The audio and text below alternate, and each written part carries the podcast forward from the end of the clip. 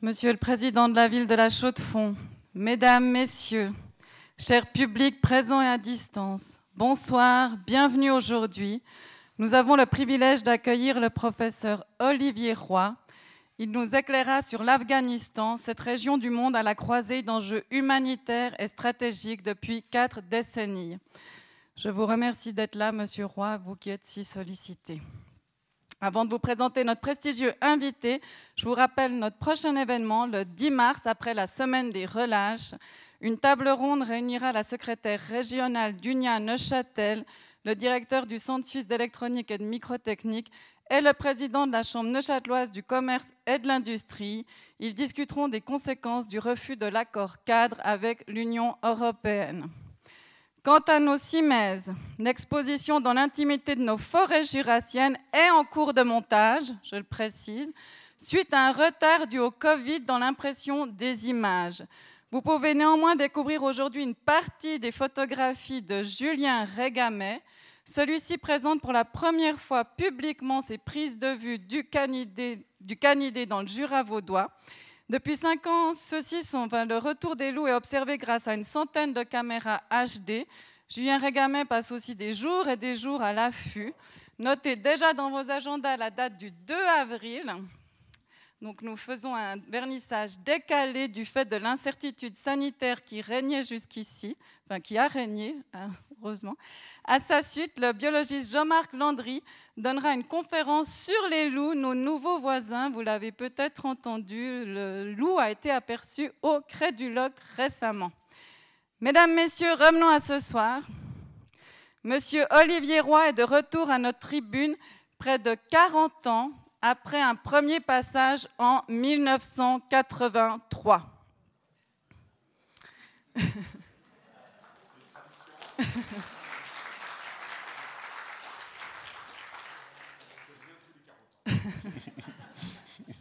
On a noté pour 2044.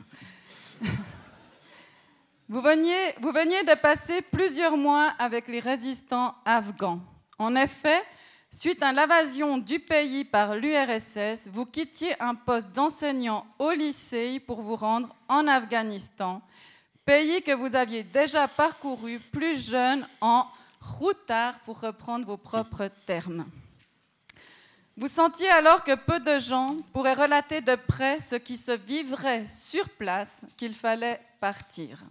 Vous étiez alors agrégé de philosophie, mais aussi diplômé de l'Institut national des langues et civilisations orientales français en langue persane et civilisation. En 1985, donc après votre venue au Club 43, paraît votre premier livre, au Club 43, 44, pardon. Tout allait bien jusque-là. paraît votre premier livre consacré à ce pays, Afghanistan, Islam et modernité politique, paru au Seuil. Une analyse synthétique de l'intérieur de la guérilla et fait révélateur de l'importance de votre connaissance directe du terrain. Ce livre, je l'ai lu dans votre propre livre, a été immédiatement traduit par la CIA en anglais et par le KGB en russe, avant même de faire l'objet de traduction officielle. Au même moment, en 1985, vous entrez au CNRS. Dans un autre livre, En quête de l'Orient perdu, constitué d'entretiens avec votre éditeur Jean-Louis Schegel, vous revenez en détail sur ces années 80 si importantes pour vous. Vous vous alternez terrain en Afghanistan et rôle d'expert et consultant, notamment pour le ministère français des Affaires étrangères. Vous multipliez à cette époque les rencontres et les conférences. Et dans ce livre que j'ai lu de manière merveilleuse, enfin, c'était vraiment une lecture délicieuse et je vous le recommande, vous faites même mention de votre passage à la chaux de fond. en 1992, vous publiez un autre ouvrage par L'échec de l'islam politique, fruit de vos expériences multiples en Iran, en Afghanistan et aussi au Pakistan. À partir d'août 1993, vous occupez le poste de représentant spécial de l'Organisation pour la sécurité et la coopération en Europe au Tadjikistan jusqu'au février 1994, date à laquelle vous avez été choisi en tête de la mission de l'OSCE au Tadjikistan jusqu'en octobre 1994. En parallèle à ces engagements diplomatiques, vous aviez aussi été engagé pour l'ONU au, temps du retrait de l'URSS en Afghanistan. Vous menez une carrière universitaire brillante. Chercheur et directeur au Centre national de la recherche scientifique, directeur d'études à l'École des hautes études en sciences sociales, vous êtes titulaire d'un doctorat de l'Institut d'études politiques de Paris où vous avez enseigné et vous êtes professeur à l'Institut universitaire européen de Florence depuis 2009. Vous avez publié un nombre impressionnant d'ouvrages, tous au seuil, en grande partie, je crois, traduits dans de multiples langues, dont certains sont disponibles sur notre Stampaio, que je n'ai pas eu le temps de bien voir en arrivant de manière précipitée. Mais merci Vincent de faire toujours des si magnifiques. merci pour ce partenariat important pour nous. Je n'en cite que quelques-uns. En 1997, la Nouvelle-Asie centrale ou la fabrication des nations. 2002, l'islam mondialisé. 2008, la sainte ignorance, le temps de la religion sans culture. 2016, le djihad et la mort. Et 2019, donc récemment, l'Europe est-elle chrétienne? Les titres et sous-titres de vos écrits résument toujours assez justement votre pensée. Et bien sûr, votre voix résonne fortement dans l'immédiat à chaque, à chaque crise impliquant l'islam. Je dois vous l'avouer, je l'ai dit, j'ai dévoré votre livre là d'entretien très personnel qui retrace votre itinéraire intellectuel et humain. Vous m'avez dit avant c'est le meilleur, vous avez bien fait d'en lire qu'un, j'avoue. Mais vous pouvez lire les autres aussi. Hein. Donc je vous le recommande, lui, notre invité aussi on comprend la nécessité de confronter tout savoir au réel, le danger d'une pensée non irriguée par le terrain, votre questionnement constant sur les liens entre religiosité et politique, foi et culture. On découvre dans ce livre aussi que vous n'avez pas peur de prendre des risques, vous avez souvent voyagé déguisé sous de fausses identités. Votre formation philosophique, votre pensée au carrefour de la politologie et de l'anthropologie empirique explique sans doute la singularité de votre pensée. Le bourlingage semble pour vous, pour vous autant vital en corps qu'en esprit. Cela est à vos yeux, je crois, la condition d'une véritable liberté d'être et de penser, liberté qui tend à s'amoindrir aujourd'hui et que notre lieu défend ici. C'est pourquoi on est d'autant plus ravis de vous recevoir une nouvelle fois et je vous laisse la parole et je vous souhaite une excellente soirée.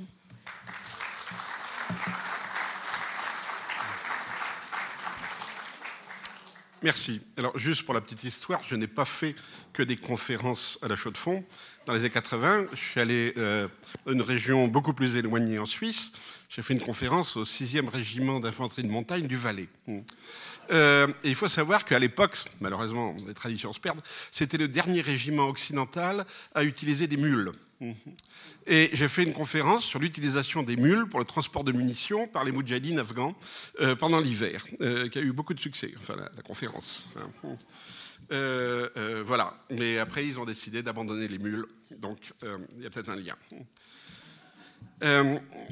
Pour, euh, euh, bon, vous savez que l'Afghanistan euh, occupé les, les médias, enfin l'attention depuis, en gros depuis 1978, depuis le coup d'État communiste. Avant, l'Afghanistan, c'était quelque chose de, je dirais, de, pittoresque, d'exotique. c'était le lieu où on trouvait, où partaient les hippies. Hein et les archéologues et certains anthropologues, dont nous avons deux représentants ici. Euh, voilà, anthropologues et hippies, en gros. C'était le, euh, le, public occidental qu'on trouvait dans les rues de Kaboul à l'époque. Et euh, ça n'intéressait personne parce qu'il semblait qu'il n'y avait pas ou qu'il n'y avait plus d'enjeux géostratégiques. Pourtant, l'Afghanistan a joué un grand rôle au XIXe siècle. C'est ce qu'on a appelé le, grand jeu. Euh, qui, euh, euh, je ne me rappelle plus très bien quel est l'auteur qui a inventé, c'est peut-être Kipling d'ailleurs, ça serait assez logique, qui a inventé ou du moins popularisé l'expression du grand jeu. le grand jeu, c'était en gros la rivalité entre l'Empire russe et l'Empire britannique, qui ensuite, au fil des, des ans, s'est transformé en rivalité entre l'URSS et l'Amérique. Et ce thème du grand jeu a donc occupé les, les, spécialistes en géostratégie pendant 150 ans. Ça a donc commencé vers 1830 et ça a duré jusqu'au retrait des troupes soviétiques en 1989. donc vous trouverez toute une littérature sur le grand jeu. Euh, et on en a fait, si vous voulez, une espèce de, contrainte géostratégique régionale qui s'impose à tout le monde. Voilà, comme si c'était la manière, la lecture, l'explication de tout ce qui se passe dans la zone. Or, en fait, euh, euh, cette question du grand jeu, elle est très, j'allais dire, limitée sur le plan historique. Ça commence au début du 19e, et effectivement, ça disparaît pour le moment. Ça disparaît avec le retrait des troupes soviétiques en, 1989.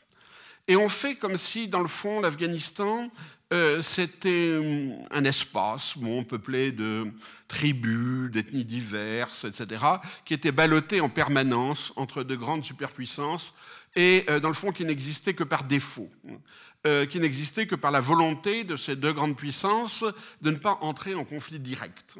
Donc on a toujours, dans le fond, sous-estimé cette idée qu'il y avait un État afghan et encore moins un État-nation afghan. La notion de nation afghane euh, paraissait euh, une contradiction dans les termes. Euh, et alors cette idée-là, on la trouve dans les dépêches diplomatiques du 19e, jusque dans les comptes rendus journalistiques des années 80-90, et encore maintenant. Cette idée que l'Afghanistan est un patchwork d'ethnies, de, tribus qui se font la guerre, qui sont plutôt portés sur le fondamentalisme, qui ont une tradition guerrière très forte et qui refusent l'État, qui n'acceptent pas l'État, qui sont rebelles à tout État. Bon. C'est évidemment beaucoup plus compliqué que ça. Alors, je vais évidemment, je vais faire une petite digression historique, mais c'est toujours important de regarder l'histoire, surtout quand les intéressés connaissent leur propre histoire. Euh, euh, parce qu'on dit, bon, l'histoire, euh, il y a des interprétations, etc., Oui, mais quand un peuple connaît son histoire, ou croit connaître son histoire, ou a une interprétation de sa propre histoire, ça devient immédiatement un enjeu politique. ça veut dire que c'est quelque chose dont il faut tenir compte, ce que les gens pensent de leur histoire. Et les Afghans ont une mémoire historique. Voilà, ils connaissent le nom des principaux émirs, le nom du fondateur, euh, alors ça s'appelait pas l'Afghanistan à l'époque, ça s'appelait l'Émirat de Kaboul, l'État de Kaboul, bon, on peut dire ce, qu'on veut. Mais ils connaissent l'histoire des tribus, du moins à partir euh, du XVIIIe siècle, du milieu XVIIIe siècle, qui est un peu le démarrage, je dirais, euh, en Afghanistan. ils connaissent le, nom de tous les émirs, de tous les rois. Hein. ils connaissent les guerres, hein, les guerres qui ont opposé l'Afghanistan aux Britanniques, par exemple, hein, de, 19, de 1800 39 à 1920, donc quand même quasiment un siècle, avec trois grandes guerres euh, entre euh, Britanniques et, euh, Afghans. ils connaissent leur histoire récente, qui est une histoire évidemment dure, hein. une histoire également de, guerre et, entre autres de, de guerre civile. Donc c'est important de regarder cette histoire-là. Euh, c'est aussi important de, regarder les termes que les Afghans utilisent pour parler d'eux-mêmes, pour parler de, leur pays, etc. Et contrairement à ce que beaucoup d'observateurs un peu superficiels disent, les Afghans ont le sens de l'État. Ça ne veut pas dire qu'ils sont euh, euh, respectueux de l'État. Ça veut dire qu'ils acceptent, qu'ils ont toujours accepté l'idée qu'il y a un État afghan. Voilà. Euh, le problème n'est pas de savoir s'il y a un État ou pas d'État, le problème c'est pas de se débarrasser de l'État, le problème c'est de gérer l'État. C'est-à-dire qu'est-ce qu'on fait par rapport à l'État? Mais qu'il y ait un État, depuis le 19e, euh, euh, quelle que soit la forme de l'État, un État dynastique, un État démocratique, tout ce que vous voulez, c'est une idée qui est ancrée. Il y a effectivement un État afghan. Et cet État afghan n'a pas été construit simplement à partir de la rivalité entre Russes et Britanniques. Euh, une, ce sont des confédérations tribales à partir du XVIIIe euh, siècle. Alors on ne va pas rentrer dans les détails, euh, mais essentiellement de tribus pashtunes du sud de l'Afghanistan qui ont construit bon, un État dynastique. Voilà, c'était l'État des émirs de Kaboul. Euh, leur capitale n'a pas toujours été. Au début, c'était Kandahar. Après, ça a été plutôt Peshawar. Après, ça a été Kaboul. Mais en gros, si vous voulez, on en est dans cette même région euh, qui va euh, de, de l'Hindoukouche à l'Indus. Cette région qui est peuplée d'ethnies très diverses, mais qui en particulier est le cœur de l'ethnie Pashtun, qui est politiquement l'ethnie dominante en Afghanistan. C'est-à-dire que les dynasties ont toujours été un produit des coalitions tribales pashtunes du sud de l'Afghanistan. C'est un fait. Bon. Euh, euh, comme tous les faits, on peut le contester, on peut essayer de, le renverser, on peut essayer de l'ignorer, etc. Mais c'est un fait qui est profondément ancré euh, en particulier euh, dans la mentalité des tribus du Sud, hein, qui se considèrent comme les détenteurs légitimes euh, du pouvoir en Afghanistan. Et ça, c'est très important pour comprendre ce, sur quoi les talibans vont se fonder pour créer leur, légitimité, parce qu'il n'y a pas d'État sans, sans légitimité. Alors, euh, au XVIIIe siècle, bon, bah, des émirats, il y en a plein hein, dans la région. Vous avez euh, l'émir de Samarcande, vous avez euh, l'émirat de Riva, vous avez à un moment donné un État sikh dans ce qui est le Punjab actuel, euh, euh, vous avez des États plus solides, vous avez l'Iran, euh, des Shahs d'Iran, des Safavides, vous avez ce qui reste de l'Empire moghol en Inde qui va être évidemment en 1857 remplacé directement par l'hégémonie britannique. Hein. mais toute cette zone un peu fluide, ou toute cette zone d'Asie centrale, c'est caractéristique par deux points les gens sont musulmans sunnites de rite hanafite, quelles que soient leurs ethnies, etc. Bon, ils sont sunnites. Hein. Euh, c'est ça la différence avec l'Iran, hein, qui parle persan, mais qui n'est pas sunnite, qui est chiite. Euh, et le persan est la langue de communication, la langue d'administration, et euh, la langue de littérature. Ça ne veut pas dire que les gens sont personophones, ce n'est pas du tout un concept ethnique. Hein. mais les, les émirs pashtuns vont prendre le persan comme langue de gouvernement. Ça va de soi, si vous voulez. Le persan est la langue de gouvernement. Et euh, que ce soit l'émir de Boukhara, que ce soit les euh, Moghols de New Delhi, que ce soit les émirs de Kaboul, leur administration est en persan, avec des gens qui peuvent être de toute origine ethnique, ça n'a aucune importance, hein, mais euh, qui utilisent le persan comme langue de culture, aussi bien pour la poésie que pour l'administration, etc. Donc ça, c'est quelque chose de très important. Le persan n'est pas du tout référé à une entité ethnique. Alors aujourd'hui, on a tendance à tout ethniciser, hein. à tout définir, bon, à mettre sur le même plan, l'appartenance ethnique, euh, la langue que l'on parle, etc. Non, ce n'était pas, du tout le, pas du tout le cas. Jamais les émirs de Kaboul n'ont songé à imposer le pashtou comme langue d'État. Ça, ne faisait aucun sens pour eux. Hein. Euh, alors ils étaient bilingues. Euh, L'Afghanistan, c'est le royaume des multilinguismes. Hein. et pour la petite histoire, plus on est dominé, plus on est polyglotte. Parce que quand on est dominé, il faut parler la langue de tous les gens qui sont au-dessus de vous. Tandis que quand on est au sommet, bon, euh, toute ressemblance avec des pays européens serait purement anecdotique. Euh, euh, et, donc, il n'y a pas de conception ethnico-linguistique, ça n'existe pas. Et qu'est-ce qui va se, passer? C'est que la, euh, bon, euh, la, rivalité anglo-britannique, euh, pardon, russo-britannique, oui, russo-britannique, ça cette fois c'est la bonne, hein, va, dans le fond, obliger, enfin, transformer l'État afghan, cet, émir, cet émirat, en un État moderne, avec une frontière reconnue, avec une administration, une armée, etc. Pourquoi? Alors, il faut juste un, petit euh, coup de euh, projecteur euh, en arrière. Au début du 19e siècle, les Russes commencent à descendre vers le sud, hein, le Caucase, ils visent l'Asie centrale, et les Britanniques remontent de l'Inde vers le nord. Évidemment, comme toujours dans ces heurts d'impérialisme, chacun est persuadé qu'il mène une politique défensive. Hein c'est-à-dire on attaque pour empêcher que l'autre attaque. Hein, toute ressemblance avec des... Bon, aujourd'hui... Euh, euh, euh, donc on justifie la progression en avant par une défense préventive contre la progression que l'on suppose à l'autre. Évidemment, les deux paranoïas se combinent hein, et on, a, on est au bord de la guerre. Donc, autour de 1840,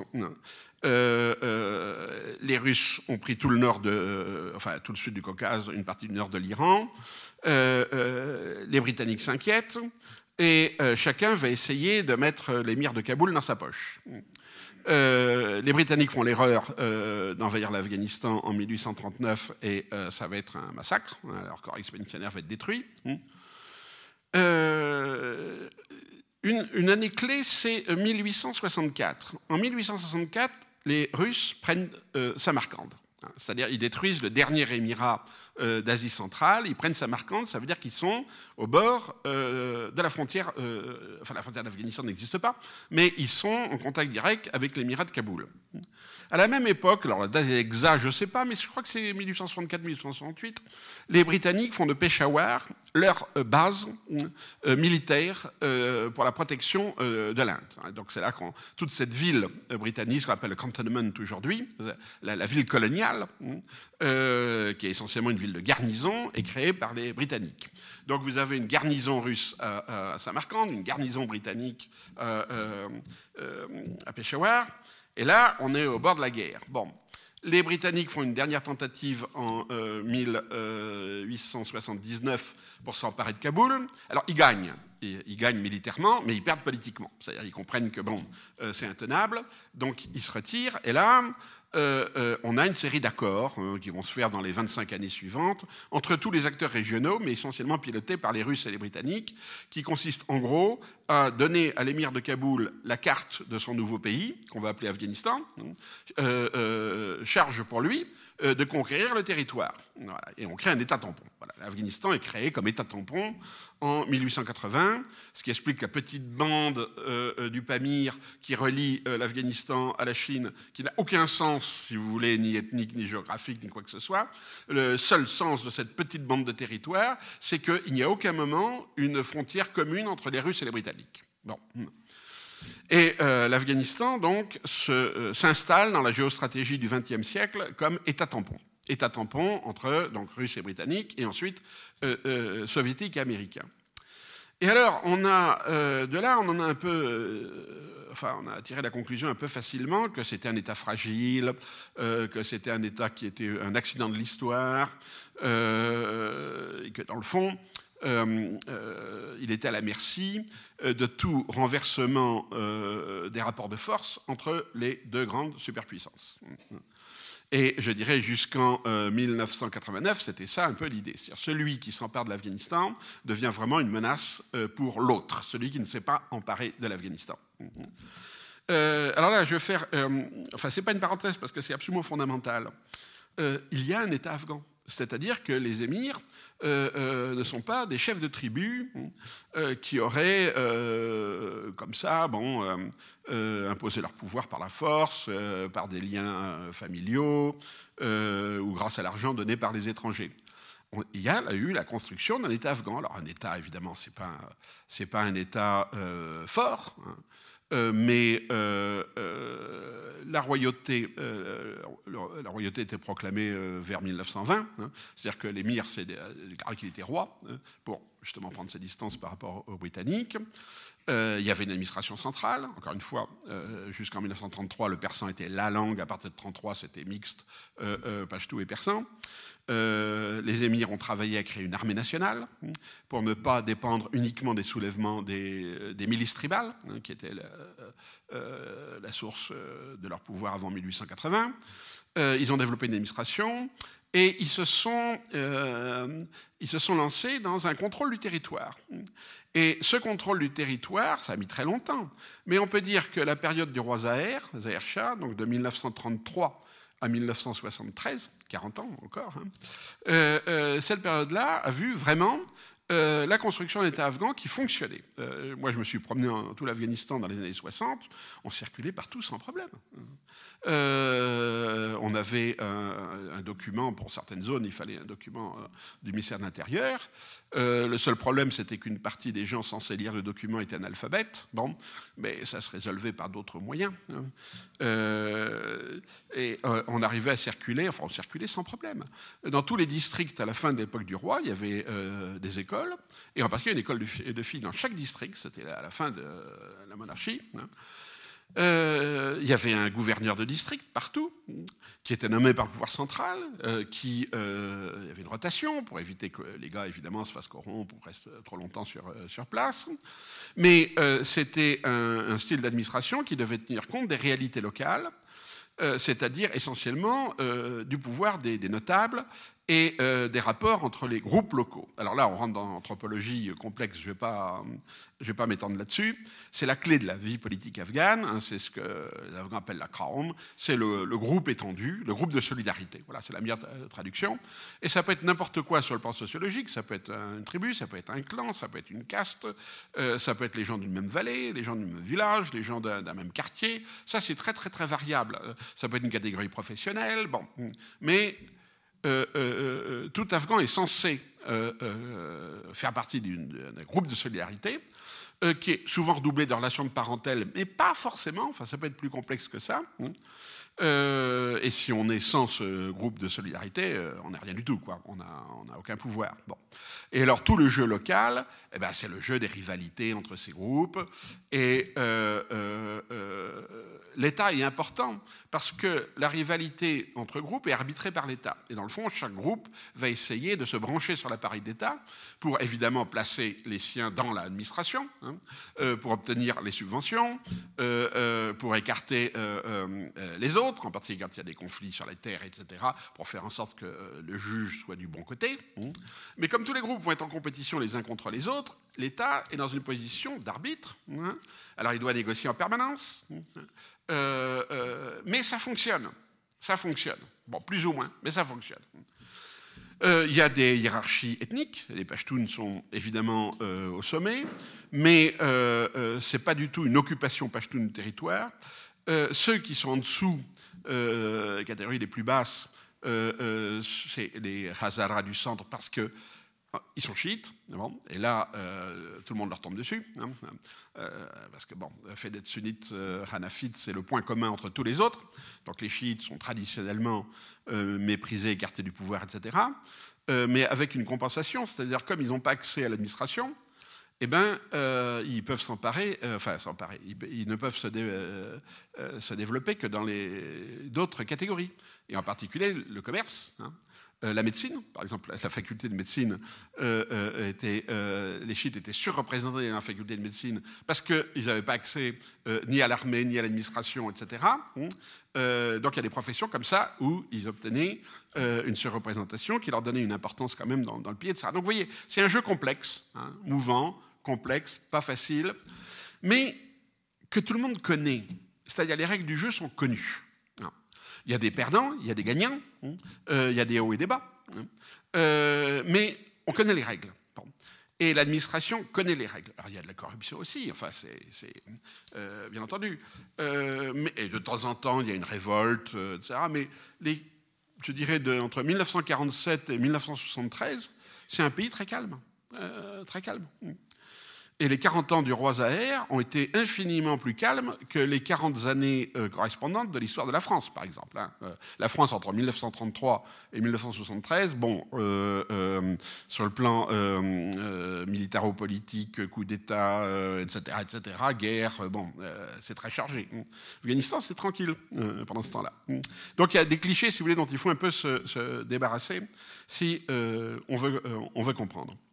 Alors, qu'est-ce qui se passe et ça c'est la clé. Hein. Toute la clé de l'Afghanistan, c'est le coup d'État communiste de 1978, suivi de l'invasion soviétique. Voilà, ça c'est la clé. On est dans cette séquence-là, toujours. toujours. Euh, euh, euh, alors, sur le plan géostratégique, ce coup d'État communiste suivi de l'invasion soviétique casse le grand jeu. C'est-à-dire, les Russes ont gagné. Ça y est, l'Afghanistan est, est, dans la sphère d'influence soviétique. Branle-bas de combat en Occident parce qu'on reprend tous les clichés euh, du 19e siècle. Euh, si les Russes se sont emparés de l'Afghanistan, c'est parce qu'ils ont un grand euh, dessin stratégique, les mers du Sud. Hein. Donc il faut bloquer l'invasion soviétique, sinon ils vont descendre, ils vont s'emparer du Baluchistan, ils vont atteindre les mers chaudes, etc. etc., etc. Bon. donc, panique. Et en Occident, en gros, il y aura deux lignes. Une qui est il faut établir un nouveau rideau de fer, c'est-à-dire il faut bloquer les Russes, mais sur la frontière pakistanaise. Hein, Et la deuxième ligne sera celle du président Reagan, c'est le rollback. Hein. Il faut les refouler. Il faut refouler les Russes. Bon. Euh, alors, euh, pour le président Reagan, c'était absolument général. Hein. Il voyait des soviétiques partout, des communistes partout, donc il fallait faire euh, du Nicaragua à l'Éthiopie en passant par l'Afghanistan. il fallait effectivement repousser l'Empire soviétique, voire obtenir la, disparition de l'Empire du Mal, c'est-à-dire de l'Empire soviétique. Donc l'Afghanistan devient d'un seul coup un énorme enjeu géostratégique. Et tout le débat dans les années 80 c'est euh, bon, tout le monde est solidaire des Afghans, personne ne soutient vraiment des, euh, fractions des partis communistes euh, européens, mais en gros, bon, toute l'opinion publique occidentale est opposée à l'intervention soviétique. Donc il faut aider l'Afghanistan. Mm. Mais l'aider, pourquoi et comment? Mm. Et là, on voit deux, il y a deux visions. Donc la vision, c'est une vision américaine très controversé à Washington. Hein. il y a eu beaucoup, beaucoup de, débats internes, hein, qui est le rollback. C'est-à-dire, euh, est-ce qu'il faut donner aux Afghans les armes qui leur permettront de coincer l'armée soviétique, de saigner l'armée soviétique? Ou bien, est-ce qu'il faut se contenter de les aider comme ça pour que cette guerre soit le plus coûteuse possible pour les soviétiques, mais sans espoir de, euh, euh, de les obliger à retourner au pays hein? Euh, et ça va se concentrer sur un point très précis. Est-ce qu'il faut donner aux Afghans euh, des missiles antiaériens Stinger euh, qui feront perdre aux Soviétiques le contrôle de l'air Finalement, la décision a été prise en 86 et effectivement, ça a changé le rapport de force interne. Bon, donc là, on est dans le grand jeu, le rollback, le militaire, etc. Mais à cette même époque-là, on voit apparaître quelque chose de tout à fait nouveau, enfin maintenant qui, apparaît une banalité totale, c'est ce concept d'aide humanitaire, hein, euh, d'action humanitaire. Et c'est complètement nouveau. Euh, euh, ça a commencé avec le Biafra en, 68. Hein. la guerre du Biafra, où on a vu la création de Médecins sans frontières, par exemple. C'est le premier cas où on voit. Alors, c'est pas le premier cas où on voit des gens euh, euh, partir dans une guerre pour aider d'autres. Hein, je veux dire, euh, ça, ça, a toujours existé. Mais c'est la première fois où on voit des humanitaires, donc essentiellement des médecins à l'époque, définir l'action humanitaire comme une action autonome, comme une politique en soi, une politique humanitaire, d'aide aux populations civiles en court-circuitant les États. Euh, ça va être conceptualisé euh, dans les années 80 par euh, Kouchner et Mario Bettati sous l'étiquette droit d'ingérence. C'est en gros, les humanitaires ont le droit d'intervenir directement dans un pays, dans un conflit, sans passer par les canaux euh, euh, politiques officiels, par la diplomatie, par les États, etc. parce que dans le fond, leur cause est bonne. Et la cause, bah, c'est l'humanitaire. Voilà. Il y a des gens qui meurent, on va les aider. Il y a des famines, on va leur apporter à manger. il y a des enfants qui ne sont pas soignés, on va les soigner. Il y a des blessés de guerre, on va monter des hôpitaux, etc. et je dirais, c'est la alors j'ai employé le terme qui ne leur plaît pas beaucoup, hein, mes amis humanitaires, parce que j'ai beaucoup travaillé avec eux, hein, euh, évidemment. Euh, euh, c'est cette, idée, oui, qu'on va aider les gens. Hein, et qu'on est parce qu'on qu'on est bon parce qu'on se sacrifie. Il y a eu des morts hein, euh, parmi les humanitaires. Euh, euh, il y, a des médecins qui ont abandonné leur carrière en Europe pour se trimballer dans les montagnes afghanes pendant des années, etc. etc. mais cette idée, c'est qu'on a une action qui est positive parce qu'elle est bonne, hein, parce qu'on fait ça au nom de valeurs. Alors, euh, à l'époque, de manière euh, assez intéressante, euh, il n'y a pas cette idée d'aider les femmes afghanes. C'est-à-dire que la question de la femme est perçue comme une partie, on aide les femmes comme on aide la population afghane. Il n'y a pas d'autonomie, j'allais dire, du, secteur féminin, ce qui viendra après. donc ça pose des problèmes très concrets dans une société qui est très patriarcale, euh, avec des concepts d'honneur, enfin, etc., comment des médecins hommes peuvent-ils avoir accès aux femmes, etc. Alors toutes ces questions-là, elles sont tout à fait perçues, évidemment, par les humanitaires, parce qu'ils sont dedans, hein, ils, sont, gèrent ça, mais ils gèrent ça de manière pragmatique. Euh, concrète. Hein, il y a beaucoup de discussions euh, avec des écoles différentes, entre, euh, je dirais pas entre organisations, hein, mais entre personnes, entre individus. Tout le monde n'est pas d'accord sur la même approche, qu'est-ce qu'il faut privilégier. si dans un village, on vous demande de soigner le chef du village qui un mauvais rhume, et que ça vous oblige à, ne pas vous occuper d'un petit bébé qui est en train de mourir, euh, qu'est-ce qu'il faut faire hein, euh, Est-ce qu'il faut imposer euh, qu'on va soigner le bébé Mais alors on se fâche avec les autorités du village Est-ce qu'on laisse le bébé mourir Enfin, vous voyez, toutes ces questions très concrètes qui sont des questions de, tout bib, hein, qui se posent aussi dans les hôpitaux, bon, en Occident. Hein, pas des. Bon, quelles sont les priorités, en gros Qu'est-ce qu'on fait quand on a des moyens limités Qu'est-ce qu'on fait? Alors il y a tout un débat comme ça chez les humanitaires. Mais le, point commun de ce débat, c'est cette idée des valeurs, cette idée qu'on est bon. Euh, euh, parce qu'on se sacrifie. Euh, enfin, on est prêt à sacrifier, et, c'est vrai. Hein, c'est pas bon. le business humanitaire, il viendra plus tard.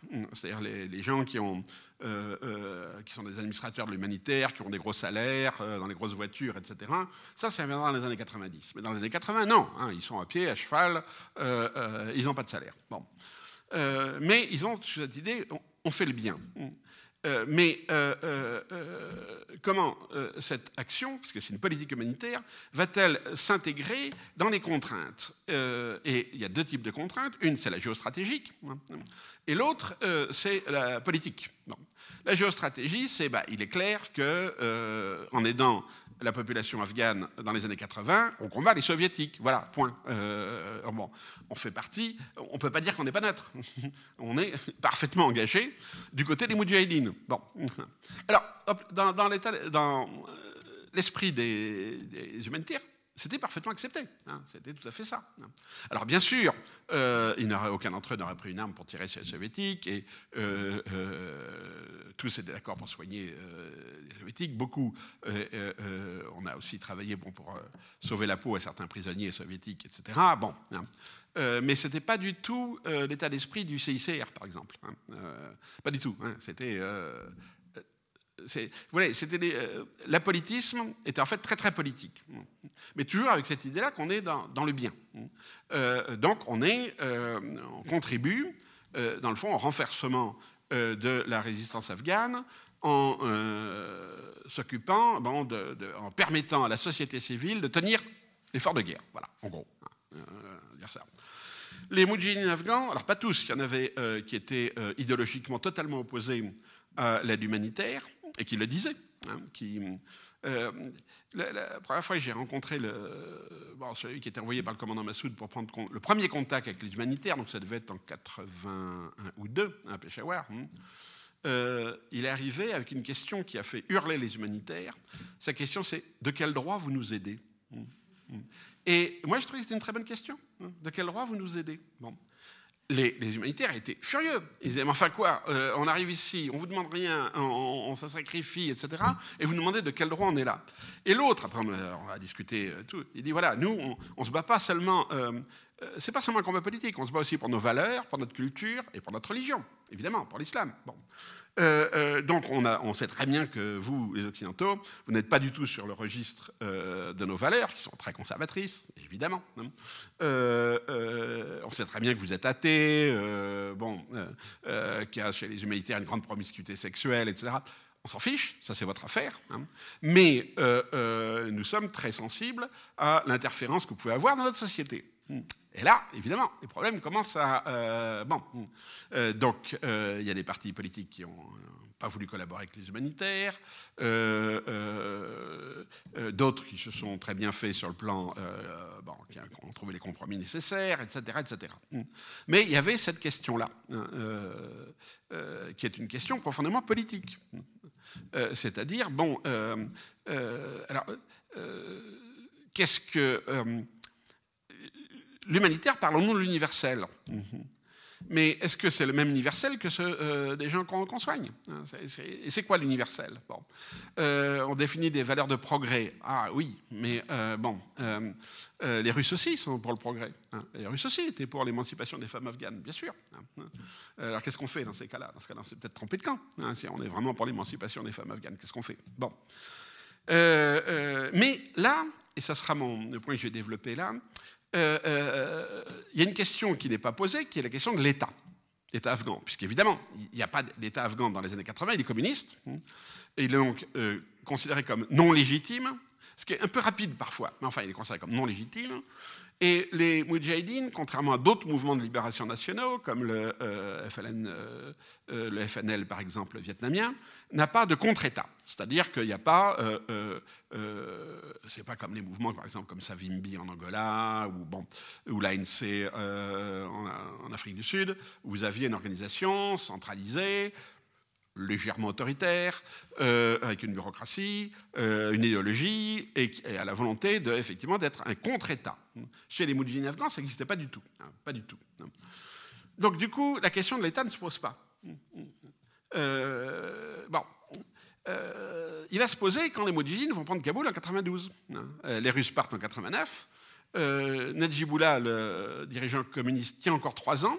Ce qui est très intéressant, c'est comment est-ce qu'il a pu tenir trois ans euh, sans soutien de l'armée soviétique, hein.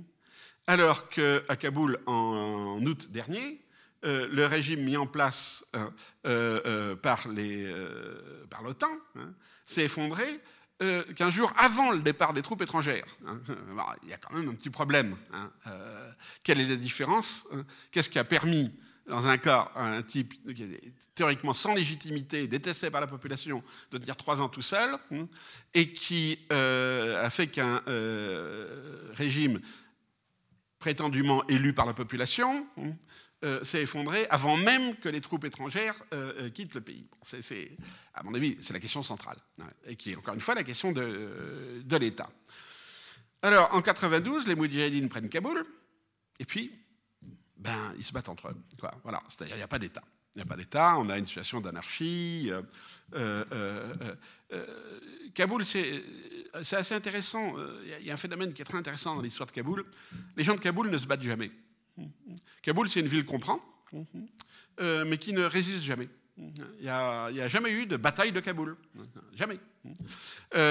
les Kaboulis regardent qui gagne.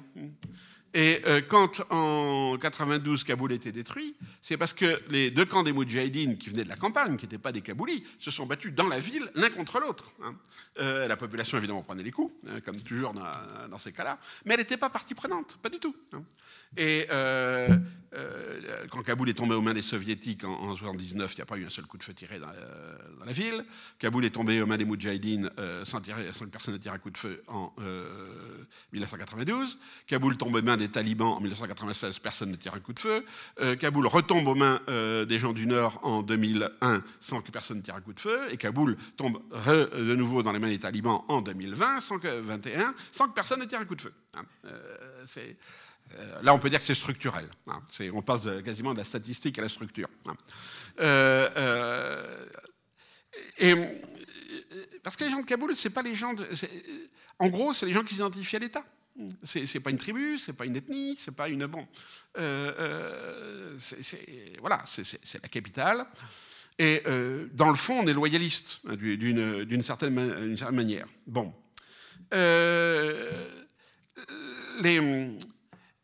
donc en 92, les Moudjahidines sont incapables d'instaurer un État. Voilà, c'est bon. apparaissent les talibans. Voilà, euh, ils apparaissent au bout de oui, 40 minutes, mais euh, euh, on est au, cœur du jeu. les talibans apparaissent, et moi j'étais chez eux en 84. Hein. donc dix ans avant qu'ils apparaissent. En 84, ils s'appelaient déjà les talibans, mais ils ne constituaient pas un mouvement. Mais j'ai fait toute leur madrasa de Razni à Kandahar. Et donc, je connais le mouvement, enfin, au moins au début. Hein. Euh, ce sont des tribus du Sud, ce sont des, tribus, ce sont des Durrani, euh, donc la, tribu euh, fondatrice de l'État afghan. Mais alors, sur le plan sociologique, c'est très intéressant parce que ce sont les petits clans ce sont les pauvres de la tribu. parce que la, grande aristocratie tribale, elle, elle est passée à Kaboul, elle est passée du côté de la, bah, la monarchie, et elle s'est complètement. Alors, elle a gardé ses terres dans le sud, hein, mais en gros, je dirais les talibans, ce sont les métayers de l'aristocratie. Euh, même parfois c'est caricatural. Euh, dans la région de euh, là où il y a la madrasa de, de Mola Omar, un des gros propriétaires fonciers du coin, c'est la famille Karzai, celui qui allait devenir donc le président, bon, pas nommé, mais enfin suggéré par les Occidentaux en, en 2002. Euh, Karzai connaît très bien la région. Les gens le connaissent très très bien là-bas. Euh, la famille est du coin. Hein. Mais dans la famille Karzai, vous n'avez pas un seul mollah. Évidemment, l'aristocratie n'envoie jamais ses enfants dans les écoles religieuses. Hein. Euh, même pas dans les écoles militaires, parce que ça, c'est. Bon, euh, ils envoient à l'étranger faire des études. bon. Euh, et les métayers, euh, qu'est-ce qu'ils font? Ben, Ils envoient leurs enfants euh, dans la madrasa locale. Donc vous avez un clivage, ce clivage religieux, enfin fondamentaliste et pas fondamentaliste, recoupe un, clivage économique, métayer propriétaire, et un, clivage de classe, évidemment. Et alors la grande force des talibans, donc dans ces, madrasas locales, c'est que la madrasa tous les gens de la madrasa appartiennent à un clan ou une tribu, tous. Mais aucune madrasa n'est monotribale ou monoclanique. Toutes les madrasas, euh, dans chaque madrasa, et ça j'avais fait, parce que là-dessus je travaillais à l'époque, je faisais une espèce de euh, sondage dans chaque madrasa où j'étais, ils appartiennent à des tas de clans différents. Donc, si vous voulez, euh, l'esprit tribal est là, la dimension sociale est là, mais il n'y a pas du tout de euh, de tribalisme au sens de je me bats pour ma tribu. Au contraire, on, développe euh, euh, disons, des relations horizontales. Hein. On est tous pashtou, on est tous sunnites anafites, bien sûr. Hein. On est tous issus des tribus, mais on dépasse les conflits tribaux. Hein. D'abord parce qu'ils sont éduqués ensemble, et ensuite parce qu'ils font la promotion de la charia. Et en théorie, dans la charia, il n'y a pas de tribu. Euh, donc euh, tout le monde est théoriquement soumis à la même loi. Le deuxième point qui est très important, c'est que les talibans sont des étudiants en religion. Ça, tout le monde le sait. Un taliban veut dire étudiant en religion. Euh, mais ce sont plus... parce qu'on dit la religion, ah oui, la religion. C'est plus compliqué que ça. Hein. en islam, comme dans toutes les religions, vous avez une complexité interne. Ce sont essentiellement des juristes. Hein. Ce sont des gens qui font des études pour devenir juges. Voilà. Hein. Euh, ils font le hein, pour devenir des quasi, des juges, euh, euh, pour administrer la justice localement. C'est une, une, corporation, hein, une corporation de juristes. Donc quand vous prenez chaque catégorie, si vous voulez, euh, euh, euh, vous avez une catégorie ethnique, qui sont Pashtuns. Vous avez une, catégorie sociologique, ils viennent des tribus. vous avez une, catégorie de classe, ils viennent plutôt des éléments les, plus pauvres. Mais vous avez une, théorie, une, catégorie corporatiste. Ce sont des gens qui sont juges ou qui se destinent à être juges. Et alors, très curieusement, cette homogénéité, eh bien, elle a duré depuis leur, euh, depuis qu'ils sont là. Les, gens, alors j'étais pas à Kaboul euh, en août 2021, euh, mais je connais beaucoup de gens qui y étaient, puis on a beaucoup d'informations. c'est les mêmes. C'est les mêmes que ceux qui ont pris Kaboul en 96. Alors évidemment, euh, c'est la génération dessous. Euh, les leaders de 96, ben, ceux qui sont toujours vivants, ils sont là. Ceux qui sont morts, ben, ils sont remplacés par leur neveu ou leur fils. C'est les mêmes. Hein. Et le, taliban de base, c'est exactement le même que celui euh, d'il y, y, a 25 ans. toujours ces mêmes catégories. Ça, c'est très important. Et qu'est-ce que les talibans ont amené sur le marché? Ils ont amené l'idée, l'idée, hein, euh, euh, parce que la réalité c'est autre chose, euh, d'un retour à l'état traditionnel afghan. les talibans ont fait une déclaration, mais ils l'avaient faite avant, donc elle n'est pas opportuniste. Ils disent Nous, on est pour la constitution de 1964, la constitution faite sous Zahir Shah. En, évidemment, en remplaçant juste euh, euh, l'article sur la loi, etc., en disant que c'est la charia qui est la loi. Bon, bien sûr, hein, à part ce petit détail, euh, tout le reste, ils reprennent hein, la, la, logique institutionnelle, parce qu'ils s'inscrivent explicitement dans la continuité de l'État traditionnel afghan, avec des techniques de gestion qui sont les techniques de gestion traditionnelles, c'est-à-dire la gestion des micro-conflits. Hein, des micro-conflits. Et Dieu sait si les micro-conflits, c'est ça le tissu de la vie sociale en Afghanistan. C'est pas les, grands, euh, les grandes batailles entre Pashtou, Tadjik, etc. etc. Euh, euh, ça, c'est ce que tout le monde, c'est ce que les télémontres, etc. etc. Mais la, réalité locale, c'est les micro-conflits sur l'eau, sur la terre, sur les femmes, évidemment, sur les héritages, etc. Et ces micro-conflits sont exacerbés depuis 40 ans, pour des raisons très simples à comprendre, évidentes. Euh, des millions d'Afghans euh, euh, se sont réfugiés à l'étranger dans les années 80. Hein. Qu'est-ce qu'on fait 20 ans après hein, Quand ces gens-là ont des enfants, des enfants dans les camps de réfugiés, en général ils en ont fait pas mal, et qui reviennent, hein, à qui appartient la terre en plus, très souvent, c'est en indivision. Donc ceux qui sont restés disent, mais attendez, vous êtes partis, la terre est à nous. Les autres disent, nous, on veut notre héritage. Bon, qui c'est qui décide euh, euh, il faut un système de justice, mais euh, ras du sol, dans tous les sens de ras du sol, hein, du bornage de terre et des, trucs comme ça. Bon. Qu'ont fait les, Occidentaux? Les Occidentaux, ils sont réintervenus à Kaboul en 2001, pas du tout pour des raisons géostratégiques, pas du tout. Les Américains sont intervenus en 2001 et nous on les a suivis pour se venger du 11 septembre. Point. C'est tout. Hein.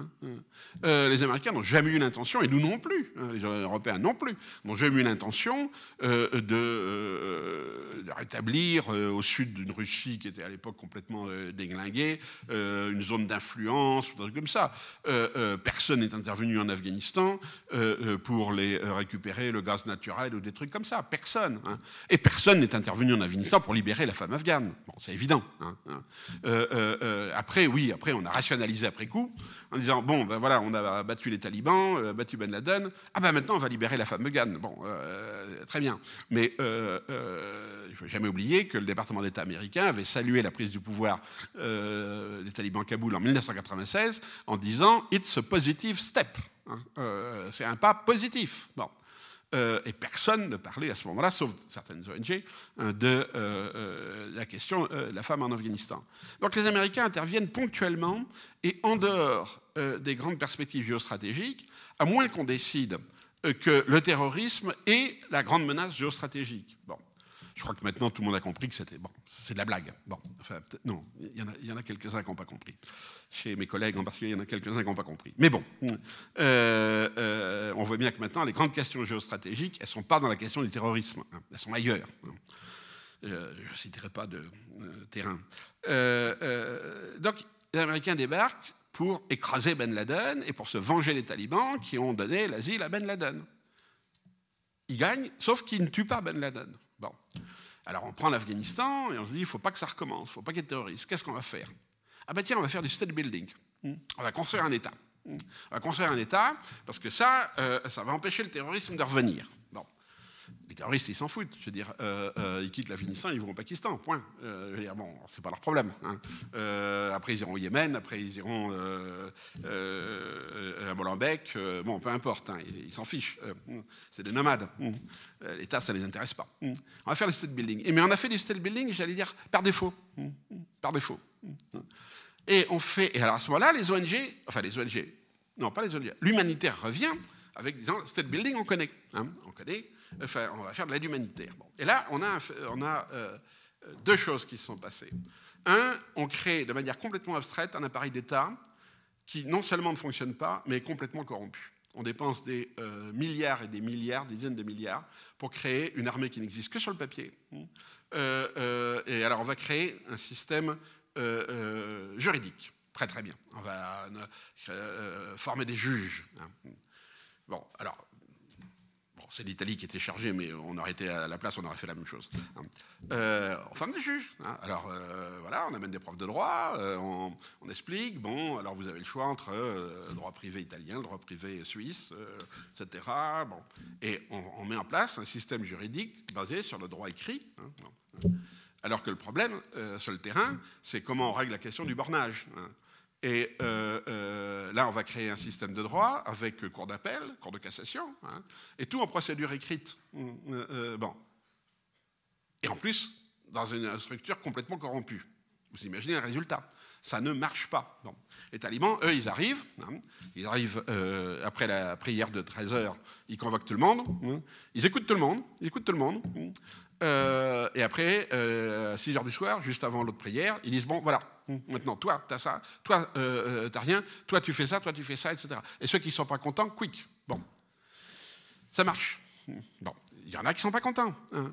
euh, euh, mais ça marche. Voilà, euh, c'est tout. Il ne faut, pas chercher plus loin. Hein. et alors, les humanitaires là-dedans, et ça c'est un point controversé, mais je, je pense que c'est important. Le problème de l'aide humanitaire, c'est que l'aide humanitaire va court-circuiter l'État. Euh, les, ONG, chaque ONG va avoir son. Autrefois, vous savez, on, avait son pauvre. Hein, chaque paroisse avait son pauvre. Bon, euh, euh, et on se disputait les pauvres de l'autre paroisse. Bon, ça marchait chez les protestants aussi. Hein. J'en sais quelque chose.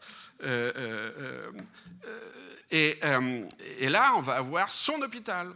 On va avoir son programme pour Women's Empowerment. Hein, euh, euh, alors on va subventionner 15 euh, dames qui sont très bien par ailleurs, parce que les Afghans sont, évidemment, ils s'adressent à ce qu'il y a là. Hein, bon, ils voient un programme d'aide au développement, ils y vont. Hein, et donc il y a des gens très très bien qui ont bénéficié de ces programmes-là. Mais telle ONG va donc gérer 15 entreprises féminines, etc., des trucs comme ça. Ça marche. Pourquoi ça marche? Parce que euh, la dame est compétente et parce que aussi il y a une aide. Bon, hmm, donc ça tourne. Hein. Mais au niveau euh, euh, tissu social, zéro. Hein, aucun impact. Et surtout, une grande partie des Afghans vont vont ignorer l'État, qui en plus est corrompu. Donc, d'un côté, on fait du state building en Potankin, hein, en carton-pâte, et d'un autre côté, on organise nous-mêmes le court-circuitage de cet État qu'on essaie de créer, en faisant un travail direct auprès de la population. Et euh, en plus, les ONG sont en compétition. Bien sûr, hein, parce que euh, les fonds, ils viennent toujours du même endroit. Il y a Bruxelles, euh, euh, les grandes fondations, le gouvernement, le Congrès américain, etc., etc. Donc chacun va y aller de son programme, moi je fais mieux que l'autre, etc. Donc on a une espèce de tribalisme humanitaire qui va aggraver le tribalisme local, si, si, je peux dire. Et on va créer une société en trompe-l'œil qui est la société des classes moyennes de Kaboul. Ceux qui couraient après les avions, évidemment, dans la après le 15 août. Hein, hein. Euh, euh, parce que ces gens-là, on les laisse sans rien. Hein. Euh, ils, ne sont pas branchés sur un État qui fonctionne. ils ne se battent pas, ils ne veulent pas se battre. Et, ils ont parfaitement raison de ne pas vouloir se battre. Enfin bon, ce n'est pas, leur, problème. Et, d'un seul coup, on s'en va. D'un seul coup, on va. Alors, beaucoup d'ONG sont restés. De manière intéressante, les talibans, les talibans ont demandé aux ONG de rester. Ils ont négocié, hein, mais euh, ils ont demandé. Euh, bon, moi je connais bien par exemple l'ONG Acted. Euh, ils ont eu quelques petits problèmes avec les talibans un an avant, hein, quand les talibans commençaient à grignoter le terrain. Donc ils sont allés voir les gens d'Acted en disant Bon, il serait temps que vous partiez. Les gars d'Acted ont dit Mais on a de bonnes raisons de rester. Ils ont négocié. Et la, la négociation portait sur les femmes. C'est-à-dire les femmes de l'organisation, qu'elles puissent travailler, et l'accès aux femmes, c'est-à-dire la possibilité d'avoir un contact direct d'aide humanitaire envers les femmes. Bon, talibans ont dit oui, en principe, hein, et ils sont restés. Euh, euh, donc sur le plan humanitaire, des choses sont possibles. Mais euh, on a ici un décalage, je dirais même une contradiction, ouais, jusque-là, entre action humanitaire et construction politique. Hein, hein, voilà. on le voit Petit détail complètement. Euh, euh, le gouvernement afghan avait déposé donc 7 milliards de dollars euh, dans je ne sais quelle banque aux États-Unis. les talibans disent c'est nous qui avons le pouvoir, redonner les 7 milliards de dollars au budget de l'État. Biden dit non, non, non, non, pas du tout, on ne vous reconnaît pas. Donc on va donner la moitié aux familles de survivants, aux familles des morts du 11 septembre, et l'autre moitié à l'action humanitaire directe en Afghanistan. Euh, oui, mais enfin, euh, ça veut dire qu'à ce cas-là, euh, nous ignorons le concept d'État afghan. Le problème, bon, on peut aimer ou pas aimer les talibans, hein, mais ça veut dire qu'on ne reconnaît pas le fait qu'il puisse y avoir un État en Afghanistan, puisque les, les, fonds de l'État sont considérés, dans le fond, comme des fonds privés ou des fonds qui échappent à tout contrôle étatique. Et là, il y a un grand problème. Hein. Et c'est là, je dirais, qu'il y a un clash entre euh, nos deux conceptions, qui sont une construction de euh, state building, construction d'un État, euh, bonne gouvernance, enfin, blabla, vous connaissez tout ça, et l'autre, aide humanitaire, hein, hein, où on pense que les deux vont dans le même sens, alors que pas du tout. Les deux sont contradictoires. Et, et, dans tous les cas, ce qui manque, c'est une approche politique de la question. Et alors là, qu'on retrouve euh, pas seulement en, Afghanistan, qui est un problème absolument général que nous, on, a découvert en Mali. Hein. Enfin, moi j'ai écrit en 2013 un article en disant on va se casser la gueule au Mali, et on s'est cassé la gueule au Mali. Euh, et alors pas du tout parce qu'on est néocolonialiste, ça c'est la critique de la gauche, hein, euh, de l'extrême gauche. Non, au contraire parce qu'on n'est pas colonialiste. C'est-à-dire que toutes les interventions militaires d'aujourd'hui se font sur une politique d'antiterrorisme, et pas du tout sur une politique de développement ou de contrôle de la population, Si encore on faisait du contrôle de la population, on serait obligé de s'intéresser à la population. Mais là, non, non, non, non. On fait, on a des drones, on, vise, euh, on tue tant de moudjahidines, euh, tant, de euh, terroristes à la semaine, on tue les cadres, ce qui est toujours une idiotie. Hein. Parce que quand on sait qu'on négociera avec les gars d'en face, non. Si on commence par tuer tous les mecs qui ont un peu de maturité chez eux, on va se retrouver avec les plus durs. Hein, euh, bon, heureusement, avec les talibans, il y a, euh, la moitié de l'équipe d'origine a survécu et c'est avec eux qu'on négocie. Mais autrement. Euh, c'est le problème des Américains avec l'opération Phoenix au Vietnam. Hein. ils ont démoli tous les cadres Viet Cong du, du, Vietnam du Sud. Donc, du coup, ils ont ouvert le portail aux gens du Nord. Hein. voilà. Il n'y avait plus rien après pour s'opposer, pour opposer un nationalisme du Sud aux gens du Nord. Bon. Euh, euh, donc c'est pour ça que ce qui se passe en Afghanistan aujourd'hui est extrêmement important. Euh, alors maintenant, tout le monde est d'accord pour dire, oui, ça signe l'échec de la politique de state building, hein, de construction de l'État. Voilà, ça fait 30 ans, 40 ans, 30 ans disons, avec la Bosnie, le Mali, Syrie, l'Afghanistan, bon, qu'on essaie de répondre à la fois à la mauvaise gouvernance et au terrorisme par euh, la construction d'un État. Mais on sabote hmm, cette même construction d'un État. Hmm.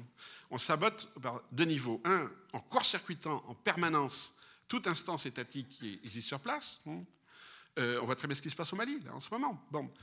Les types ont fait un coup d'État. Bon, très bien. C'est pas bien de faire des coups d'État. Bon. Mais qui n'a jamais fait un coup d'État Enfin non, euh, pardon, c'est pas ici qu'il faut le dire. Mais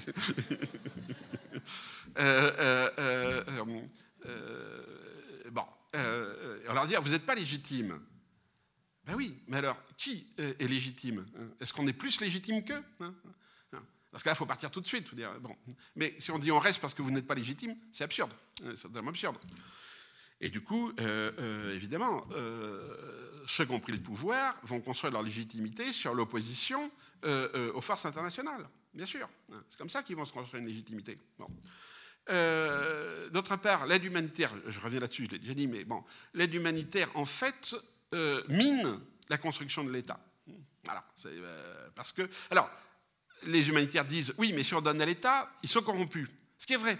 Hein, ce qui est vrai en Afghanistan. Il fallait surtout pas donner de l'argent au ministre, bien sûr. Hein. donc la, corruption euh, la plupart du temps réel euh, des autorités étatiques, justifie qu'on contourne l'État. Mais ce n'est pas comme ça qu'on va créer un État solide. là, on est, on est dans un phénomène d'auto-renforcement. Euh, Et ensuite, on fait du coup par coup. C'est-à-dire, on n'a aucune perspective de long terme, parce qu'on n'a plus de perspective géostratégique. C'est pour ça qu'il y a une critique d'extrême gauche qui ne fonctionne plus. L'impérialisme, aujourd'hui, n'est plus territorial. C'est une erreur profonde. Hein. Quand les Américains sont intervenus militairement en Irak en 2003, bon, toute l'extrême gauche a hurlé, oui, ils y vont pour le pétrole. Ils n'ont jamais touché au pétrole irakien. Ils s'en fichent. Ils n'ont pas besoin. Hein, hein. Il suffit de contrôler le marché. Pourquoi vous allez vous emmerder à contrôler des puits euh, En plus, avec 50 degrés à l'ombre. alors que vous avez tout ce que vous voulez euh, euh, au Texas. Et bon. ça sert à rien. mais du coup, on a des euh, des politiques interventionnistes qui fonctionnent sur des schémas complètement abstraits de ce que serait la bonne gouvernance, le bon État, etc., qui ne s'intéressent plus à l'anthropologie locale, qui ignorent complètement.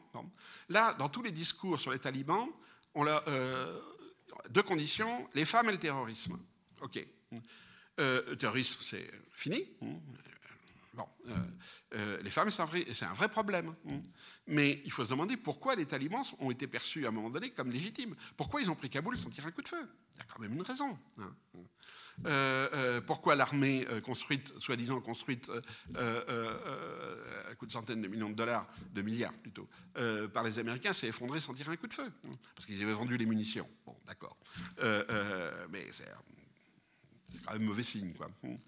Euh, euh, donc, au lieu, euh, si vous voulez, de, ce qu'on ne fait pas, c'est ce que j'appellerais de l'anthropologie politique. Où est la légitimité des gens hein, Quel est leur répertoire de légitimité? Nous, on en a un, on croit en avoir un. Bon, est-ce que ce répertoire fonctionne hein? Et s'il ne fonctionne pas, pourquoi il ne fonctionne pas? Et puis, comment fonctionne une société donnée? Alors, évidemment, toutes ces sociétés-là, on ne va pas faire du la nostalgie euh, folklorique. Toutes ces sociétés sont des sociétés en transformation complète. Hein. Euh, euh, très souvent, ce type de guerre est une conséquence des bouleversements anthropologiques. Mais encore, faudrait-il voir qu'est-ce qui a été bouleversé hein, et sur quoi les gens fondent leur idée de légitimité. Hein. Qu'est-ce qui est bon ou mauvais quand ils parlent et, ça n'est pas le nombre de morts, parce que des morts, ils sont faits par les deux camps, hein, par tous les camps. Euh, donc c'est pas l'idée de les autres tuent plus que nous. C'est pas vrai. Hein. En plus, c'est techniquement pas vrai. Euh, euh, parce qu'il y a une telle disproportion de moyens militaires que, bon, ah, mais nous on dit que c'est une bavure. Ah, bon, d'accord. Mais pour la population locale, une bombe qui tombe sur un mariage, c'est pas une bavure. Voilà. Euh, une bombe euh, dans un mariage, euh, une bombe terroriste dans un mariage, c'est un acte terroriste. Bon, une bombe qui tombe dans un avion, c'est une bavure. D'accord. Hmm. dans l'esprit des, des, acteurs. Mais dans l'esprit de ceux qui reçoivent les bombes, c'est la même chose. Hein, et ça, on ne comprend pas ça. Alors maintenant, que faire hein? Alors moi j'ai une réponse un peu euh, réaliste, enfin un peu euh, pragmatique. C'est-à-dire, bon, les talibans ont pris le pouvoir. Ils l'ont pris pour des, euh, pour les raisons que j'ai expliquées. simplement, les raisons qui font qu'ils ont pris le pouvoir ne sont pas celles qui pourraient faire qu'ils gèrent bien le pouvoir. Parce qu'il ne suffit pas de savoir gérer les problèmes de bornage entre deux familles pour gérer un État. Voilà, ça demande un type de compétence supérieure. Cette compétence, ils ne l'ont manifestement pas. Euh, ils n'y arrivent pas. Bon, euh, et ils le savent. Et ils le savent. Ils vont s'accrocher à ce qui, pour eux, sont les euh, questions de légitimité. Alors la question de la charia, pour eux, c'est une question de légitimité essentielle, parce que si, si perdent ça, ils perdent tout, ils ne sont plus rien. Enfin, bon, ils sont comme tout le monde. Ça les protège pour le moment de la corruption. Alors là, la corruption, à mon avis, ça va pas tarder à venir. Hein. Euh, euh, la charia n'a jamais protégé la corruption. Hein. Je ne citerai pas de pays, mais bon.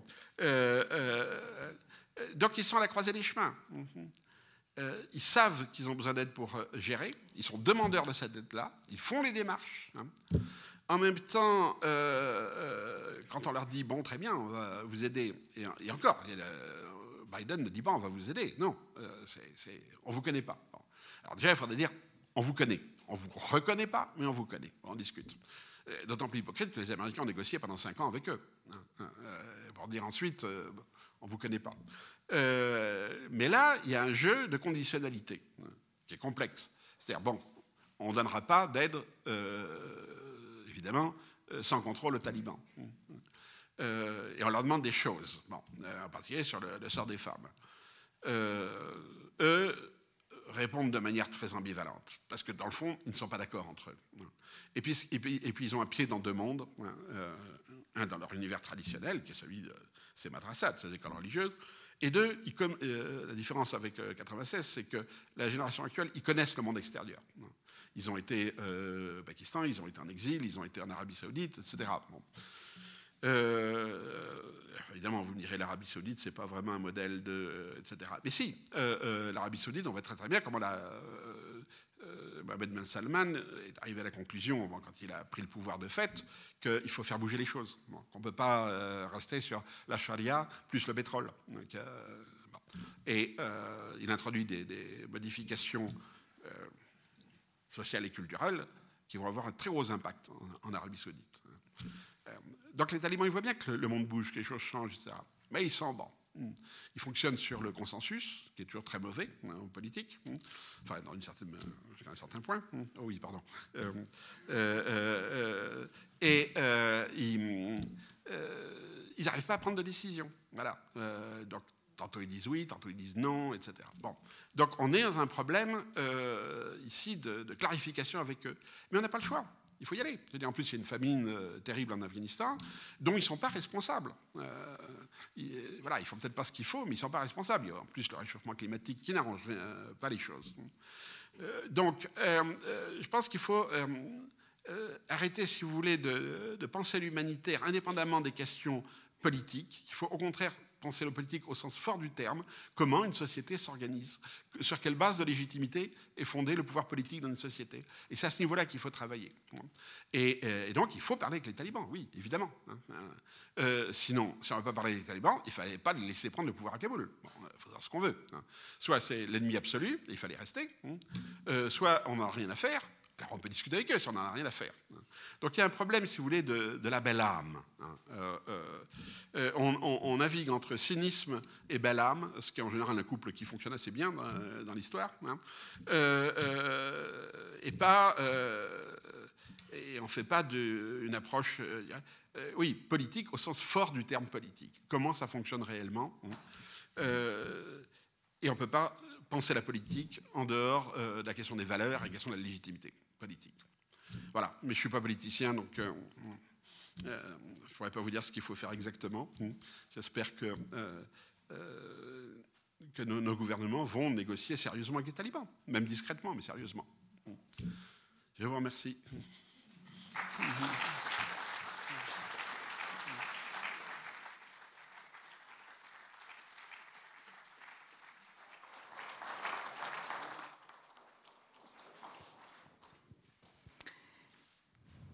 Merci pour cet exposé magistral.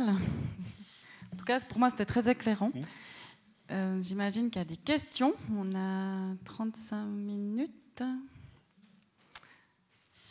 Il n'y a pas de première question. Alors, je me lance sur un tout autre sujet. J'ai lu que vous parliez de temps à autre euh, sur l'Ukraine.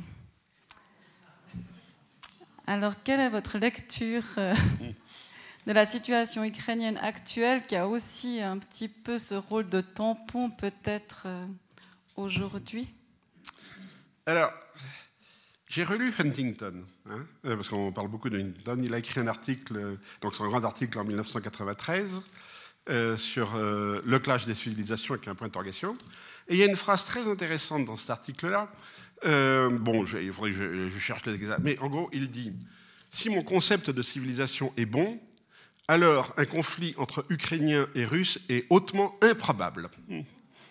Huntington 93. Bon.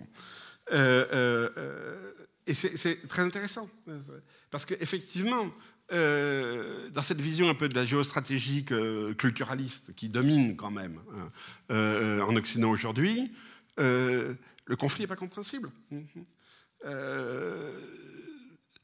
et, on a, il y a des choses qu'on alors euh, oui, on va essayer de, euh, déjà essayer de le comprendre en refaisant du culturalisme. Ce que fait Poutine, en disant, dans le fond, euh, au XIIIe siècle, on était, les, Ukrainiens et les Russes, c'était la même chose.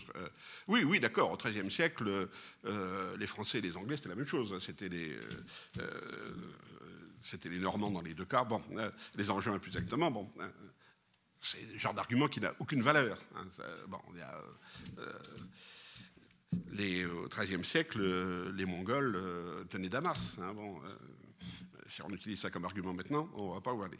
Donc, on est dans le culturalisme. Ce qu'on n'a pas compris, ce que j'ai essayé d'expliquer dans mon livre sur les îles centrales, c'est comment l'Union soviétique a fabriqué du nationalisme. C'est-à-dire, on, voit un peu les choses aujourd'hui comme s'il y avait un, vieil, un vieux nationalisme ukrainien euh, qui se serait réveillé à l'occasion des indépendances. Mais on ne voit pas comment le système soviétique lui-même a fabriqué du nationalisme de manière bureaucratique. Euh, euh, et alors, évidemment, dans l'esprit de, Staline, c'était une étape pour ensuite fusionner les nationalités. Donc pour lui, c'était une simple étape. Mais pourquoi et, là, un des arguments d'ailleurs qui est utilisé par les pro-russes est pas stupide. Euh, pourquoi on a, euh, euh, au moment de la dissolution de l'Union soviétique, considéré comme allant de soi que les frontières administratives soviétiques étaient des frontières nationales? Même chose pour, l'Afrique. tout le monde sait que les frontières coloniales en Afrique sont complètement artificielles. Bon. Hein. Aucun État africain n'a voulu les remettre en cause, sauf le Soudan et l'Érythrée. Là, c'est les deux seuls cas hein, euh, où on a eu euh, une fabrication d'une nation. Euh, et encore, l'Érythrée existait plus ou moins. Bon. donc, il y a quelque chose ici qu'on comprend mal. C'est cette, cette espèce de nationalisme par inertie, par inertie bureaucratique, qui fait qu'à un moment donné, il y a un cadre qui se met, il y a un État. Et on revient à cette question de l'État. Euh, on sait bien que l'État ukrainien était très corrompu, euh, etc. Mais à un moment donné, ça prend. Ça prend. Et remettre en cause ces frontières-là au nom euh, de courants historiques qui sont peut-être Juste, enfin, au niveau de l'histoire, oui, oui, au XIIIe siècle, euh, il n'y avait pas de différence entre russe et russe. Ukrainien et russe, c'était chose, les deux langues étaient beaucoup plus proches, tout ce qu'on veut. Hein. Mais ça n'explique en rien l'état d'esprit des gens, euh, des gens aujourd'hui. Donc, il y a, euh, là, je dirais, un conflit de représentation hein, du monde où, Poutine est un homme de l'ancien temps, ce qui le rend très dangereux très, très, très dangereux. Et euh, je ne pense pas. Bon, lui est persuadé que son, qu'il est populaire. Hein, c'est-à-dire que de jouer à la carte grand russe est populaire. J'en suis absolument pas convaincu. Absolument pas convaincu. Euh, la manière dont les Russes ont laissé faire l'effondrement euh, de 90, j'étais en Union soviétique à l'époque, c'est, sidérant. C'est sidérant. Un, bon, un bon matin, les gens se, réveillent, se réveillent ah ben, on a changé de drapeau, on a changé de nationalité, euh, bon, euh, on a des frontières. Hein. Euh, là où il n'y a absolument pas de frontières, ben, d'un seul coup, il y a une frontière. Bon. Puis on voit, les uniformes vont changer. Ils avaient les mêmes uniformes avant. Et puis les couleurs vont changer. Voilà. le Turkménistan va faire dans le vert, l'Ouzbékistan va faire dans le bleu, les Kirghizes adorent le rouge. Bon, et puis en 2-3 ans, on a des États, des États différents qui ne sont voulus par personne. C'est comme la, Slovaquie et, la République tchèque. Il n'y avait pas 30%, il avait pas 30 de Slovaques qui étaient pour la partition avec euh, quitte la Tchécoslovaquie. Ben, ça a fonctionné quand même. Donc vous avez une espèce de logique comme ça, là aussi un héritage euh, soviétique, euh, sans parler de la Yougoslavie. Donc on est euh, dans des logiques euh, de construction d'État-nation par la bureaucratie par en haut, qui ne correspondent pas du tout, ou pas nécessairement exactement, à des véritables mouvements populaires, mais ça prend. Et on ne sait pas comment ça tient. Mais en même temps, ça a un inconvénient, c'est que les gens ne sont pas vraiment prêts à se faire tuer. Je doute que la plupart, la majorité d'Ukrainiens soient prêts à se faire tuer euh, euh, pour résister à l'armée russe. Je doute. Hein. Euh, donc on est dans des espèces de situations fluides euh, où on a du mal à définir de manière objective euh, les, euh, ce qui seraient les intérêts nationaux de tel ou tel État. En quoi la reconquête de l'Ukraine est un intérêt national de la Russie? En quoi? Bon.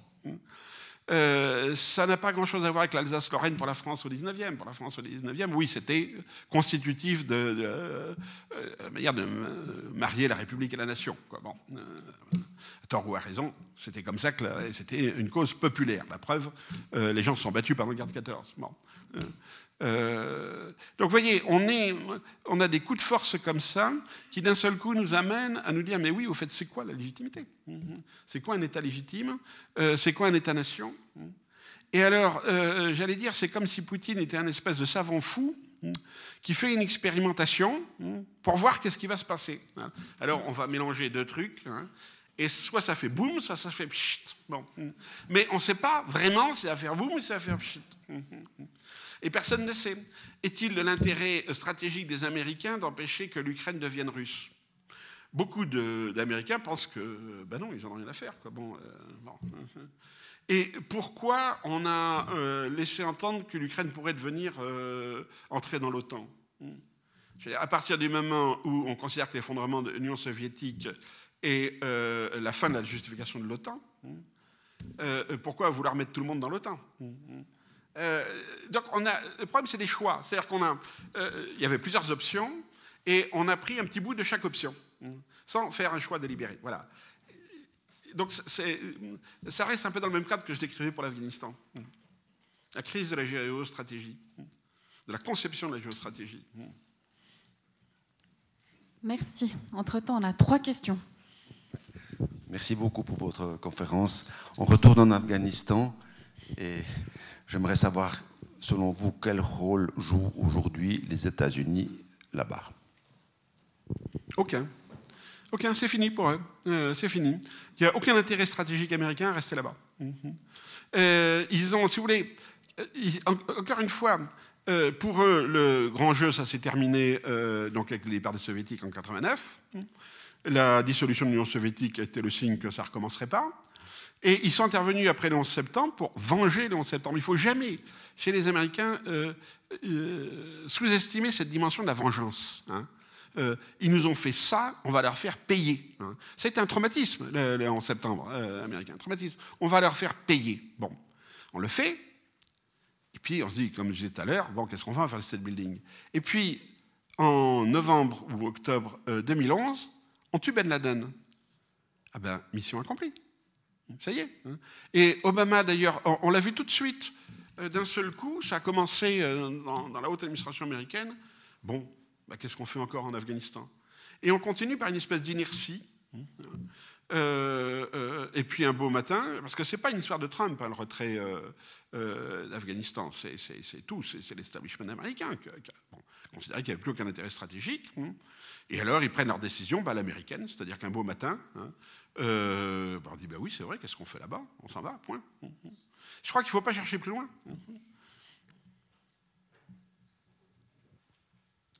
Vous savez, il y avait un, ancien dirigeant de la CIA, là, celui qui était euh, pas sous bouche père, je ne me rappelle plus très bien, qui disait euh, euh, l'Amérique finit toujours par trouver la bonne solution après avoir essayé toutes les autres.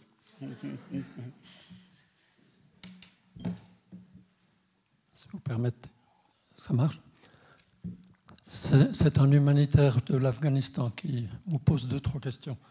La première, c'est quel est le rôle des services secrets pakistanais dans la formation des talibans et dans la prise du pouvoir des talibans actuellement? Euh, j'ai eu deux, trois, petites expériences. Deux, c'est en 91 à Peshawar et à Quetta, où j'ai visité tous les centres de détention des différentes factions afghanes, euh, qui avaient tous des prisonniers euh, afghans de l'autre faction. C'était une expérience très, très édifiante. D'abord à Peshawar et six mois plus tard, la même chose à Quetta. Et dans les hôpitaux du CICR, il y avait des amputations par centaines, des opérations et un centre orthopédique. Est-ce qu'il fallait le faire ou pas? Je vous laisse le soin de répondre. La troisième expérience, c'est les Afghans rencontrés à Guantanamo en, en 2002 dont le ministre des Affaires étrangères, qu'on voyait à la télévision avant l'intervention, qui refusait de nous parler. Et là, il y avait un peu une tour de Babel à Guantanamo de tous les gens qu'ils avaient ramassés de façon fondée ou non fondée.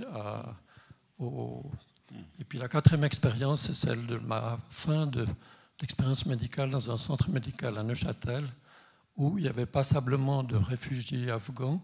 Et Pierre Livre disait, qui est là, disait dans un article, les Afghans sont comme les Suisses, ils ont une grande capacité d'adaptation. Et j'ai été frappé par ça. Ces gens avaient une volonté de s'adapter, de faire une formation très nettement en dessous de la moyenne. Voilà, c'est tout ce que je voulais vous dire. Oui, alors, comme je l'ai dit tout à l'heure, je ne mets pas le CICR dans, le, dans la catégorie des humanitaires. Hein. parce que ils n'ont pas cette politique de, dans le fond, de faire la société civile en court-circuitant l'État. C'est pas le CICR, c'est autre chose. Hein. et donc pour les soigner les blessés de guerre, évidemment. Hein, ça, c'est, euh, euh, l'action humanitaire en, tant que telle euh, est toujours justifiée. Le problème, c'est le cadre politique et les conséquences politiques de l'action humanitaire. C'est ça la, question de fond. Pour votre première question, les Pakistanais, les services pakistanais ont toujours été derrière les talibans, depuis le début. Hein. alors ça remonte à plus loin en gros, euh, l'État pakistanais a un contentieux avec l'État afghan depuis la création de l'État pakistanais, qui porte sur la, euh, euh, la, ligne du rang. Hein. C'est-à-dire que l'État pakistanais voudrait que les Afghans reconnaissent la ligne du rang, donc la, frontière entre les deux comme une frontière internationale, ce que les Afghans ont toujours refusé. et les Pakistanais ont toujours eu peur que les Afghans jouent l'irrédentisme pashtou au Pakistan. Bon. Alors, la, décision euh, a été prise au Pakistan, je ne sais pas quand exactement, je pense que c'est au moment où, du coup d'État de Daoud en, Afghanistan, ils ont pris la décision que l'intérêt national du Pakistan est qu'il y ait un gouvernement de fondamentalistes pashtou à Kaboul. J'ai toujours pensé que c'était aberrant, hein, que ça ne marcherait jamais, mais euh, euh, ils n'en ont jamais démordu. Jamais, jamais, jamais. Euh, euh, donc, le candidat des Pakistanais, ça a été Gulbuddin Ekmatyar pendant 25 euh, ans. Quand Ekmatyar, après l'échec de la prise de Kaboul en 92, a été démonétisé, les Pakistanais ont cherché un autre candidat, Pashtun fondamentaliste. Et à ce moment-là, en 1994, ils ont trouvé Mullah qui n'est pas une création hein, des Pakistanais. Ça, j'insiste beaucoup. parce que ce n'est pas parce que des services secrets soutiennent un mouvement qu'ils ont créé ce mouvement-là très souvent cette idée-là. Euh, euh, et alors, en 95, ils ont sauté là-dessus, et euh, pas seulement les services pakistanais, mais le gouvernement de Madame Bhutto, hein, et le général Babar, qui était, je crois, ministre de l'Intérieur pakistanais, a proposé aux ambassadeurs occidentaux à Islamabad, en octobre ou septembre 95, de faire un tour en Afghanistan. Ils voulaient leur montrer comment les talibans euh, étaient la solution. Et ce qui est complètement fou d'un point de vue des règles diplomatiques, c'est que l'ambassadeur américain a accepté. Il a accepté d'aller dans un pays étranger euh, euh, qui n'est pas dans sa juridiction, avec le ministre de l'Intérieur d'un pays voisin pour voir ce qui se passait. L'ambassadeur de France a refusé. mais il y a eu trois quatre ambassadeurs qui sont allés, emmenés par les services pakistanais, euh, voir les talibans à Kandahar et euh, ils sont remontés jusqu'à Herat. Bon. Et les Pakistanais ont dit c'est la solution, c'est la solution. Et les Américains ont acheté ça, puisque Mme Raffol, qui était euh, donc deputy assistant of state pour l'Asie du Sud, c'est elle qui a déclaré en 96 la prise de Kaboul par les talibans est un pas positif. Bon. Euh, ça, c'est la politique pakistanaise. Ils ont soutenu les talibans. Ils se sont retrouvés dans une situation impossible après le 11 septembre. Là, euh, Bush a dit euh, soit vous êtes avec nous, soit vous êtes contre nous. Donc, ils ont lâché du lest, mais en gros, ils ont récupéré Ben Laden sur leur territoire. Et tout le travail des Pakistanais, depuis 20 ans, depuis 2001, c'est de remettre les talibans au pouvoir en Afghanistan. Systématiquement, systématiquement. Est-ce que les talibans auraient gagné sans les Pakistanais? Probablement. Euh, probablement, mais les Pakistanais leur ont donné du renseignement, euh, les ont aidés à se coordonner entre eux, euh, etc. Et quand ils ont pris le pouvoir, le général commandant le service secret pakistanais a débarqué à Kaboul, comme par hasard, le jour où les talibans devaient annoncer leur premier gouvernement, hein, qui, donnait un rôle proéminent à euh, Sirajuddin Haqqani, qui est considéré comme le plus proche des Pakistanais dans la mouvance taliban. Voilà. Donc là, les Pakistanais, en, fin euh, octobre 2021, victoire. Puis maintenant, ils déchantent. Ils déchantent. Parce que ça ne se passe pas comme prévu. Les talibans sont des nationalistes. Ben voilà. Et deux, euh, les, Pakistanais, euh, les talibans pakistanais eh ben, ils ne vont pas faire la guerre, à leurs copains talibans afghans. Et inversement, les talibans afghans ne vont pas aller arrêter leurs copains talibans pakistanais. Donc, la circulation sur la frontière continue. Euh, euh, les talibans pakistanais qui sont contre le gouvernement euh, trouvent refuge en Afghanistan, etc., donc, si vous voulez, il y, a, un problème structurel de conflit entre l'Afghanistan et euh, le Pakistan qui sera réglé que le jour où ils s'entendront sur, le statut de la frontière hein, et sur la gestion des tribus de part et d'autre de la frontière. Euh, ça viendra probablement un jour. Mais euh, là, en ce moment, on a à nouveau des tensions entre. Enfin, les Pakistanais considèrent en gros hein, qu'ils ont. que depuis 1960. Euh, 15, en gros, euh, oui, depuis le coup d'État de 1913, le coup d'État de Daoud, que c'est eux qui ont soutenu systématiquement les fondamentalistes pashtuns afghans et que maintenant ils devraient ramasser les fruits de leur politique euh, de, près de 50 ans. Hmm. Et ça ne marche pas. Ça marche pas. Hmm, hmm. donc il faut s'attendre à une augmentation des tensions entre Pakistan et Afghanistan, et il faut s'attendre à des coups tordus des Pakistanais en Afghanistan. Et c'est facile. Déjà, merci beaucoup pour cette conférence très éclairante. Euh, depuis le grand jeu, vous nous avez parlé de, des Anglais, des Russes, peut-être après un peu aussi les Ottomans, même les Prussiens qui ont mis leur, leur nez là-dedans. un pays qui est pourtant voisin de l'Afghanistan, petit voisin par le corridor de Wankan, dont vous n'avez pas parlé. Ça m'intéresserait de savoir un petit peu ce que vous pensez sur le rôle que pourrait jouer, s'il y a l'envie de le jouer, et qu'est-ce que les Ouïghours pourraient avoir comme influence là-dedans. C'est bien sûr la Chine. Vous auriez la gentillesse de donner quelques mots sur la Chine? Alors, quand la guerre a commencé euh, contre les soviétiques, les Chinois étaient très présents. Hein, à Peshawar, à Islamabad, etc. Bon, euh, ils avaient une équipe de, type euh, qui parlait couramment le persan, le pashto. Et puis, voilà, euh, pendant des années, ils étaient là, on discutait. ils n'étaient pas, pas, très rigolos, mais bon, il ne se passait rien. Alors, un jour, j'ai demandé si je pouvais discuter avec des experts chinois à Pékin. Et je suis allé à Pékin en août 86, où j'étais très bien reçu par leur équipe d'experts sur l'Afghanistan. Et puis, bah rien. Euh, ils me disent Oui, oui, on suit très près, vous savez, pour nous c'est très important, très important. Je dis C'est quoi les enjeux? Euh, alors, y a la question du fondamentalisme. Écoutez, euh, bon, les Russes vont partir, vous êtes probablement content que les Russes s'en aillent. comment vous, les Chinois, voyez l'après? Oh, ben vous savez, on verra bien. Euh, mais euh, euh, il y a quand même des militants fondamentalistes purs et durs, entre autres ouïghours, ça. Qu'est-ce que qu'ils fassent là-bas? Mhm. Et les Chinois, leur politique, après, alors après, je les ai retrouvés les Chinois au Tadjikistan en 93, là où ils lancé les routes de la soie. Et à la fin, j'ai compris, enfin, je crois avoir compris.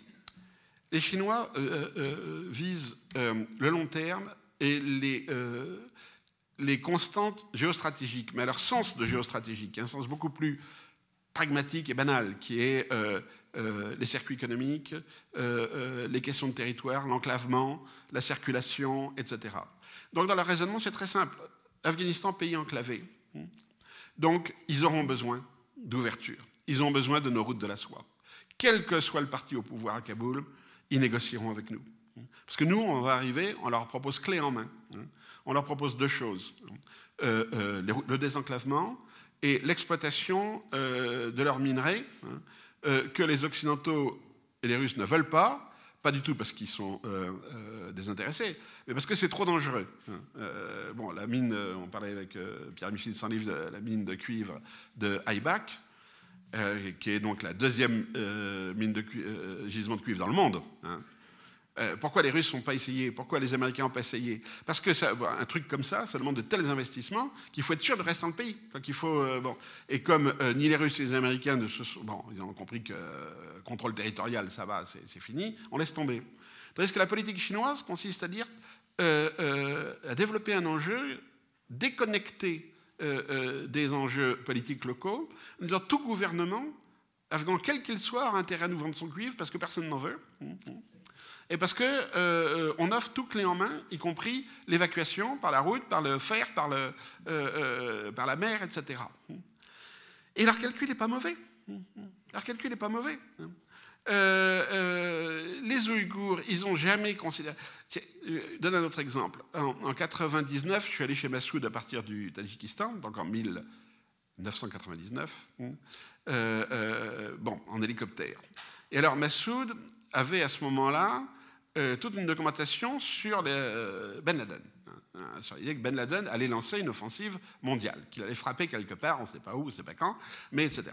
Et il voulait faire une tournée en, Europe, qu'il a faite, mais ça ne s'est pas bien passé, euh, pour dire voilà, Ben Laden est en train de préparer une offensive. on ne sait pas où, on ne sait pas quand, etc. Et il avait un dossier chinois. Il avait donc des, il avait capturé des Ouïghours euh, dans les troupes talibans, il avait des prisonniers ouïghours, euh, et il disait voilà, il y, a, tout un groupe d'Ouïghours qui, est chez les talibans, euh, ils sont entraînés, ils vont faire des dégâts en Chine.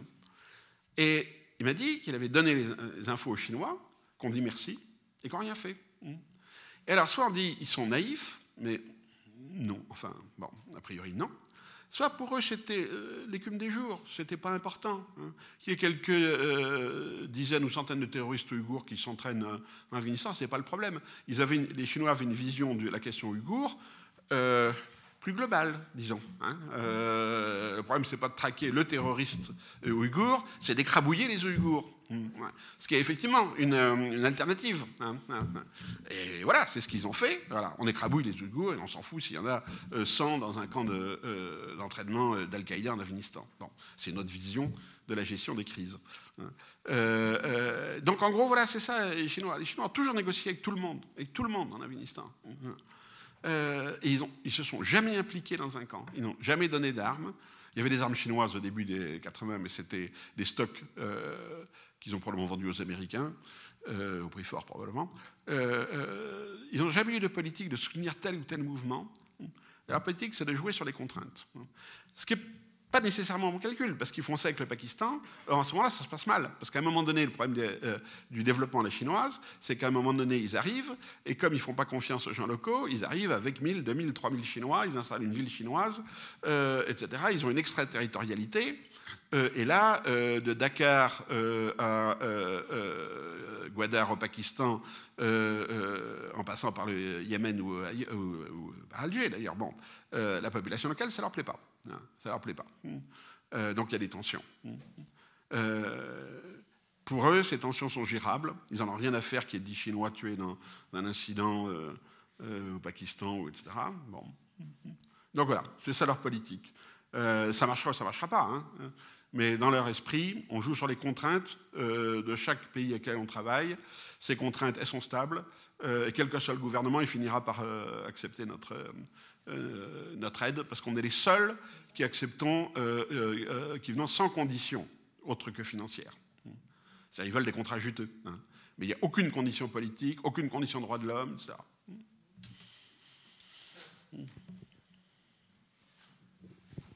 Bonsoir. Écoutez, vous avez parlé au début de votre euh, exposé que vous avez dû euh, entrer dans le pays sous ce faux nom et que ensuite vous avez dû euh, deux livres, ou je ne sais pas combien de livres, vous avez d'abord dû donner à la CIA ou bien d'abord au KGB avant de les éditer.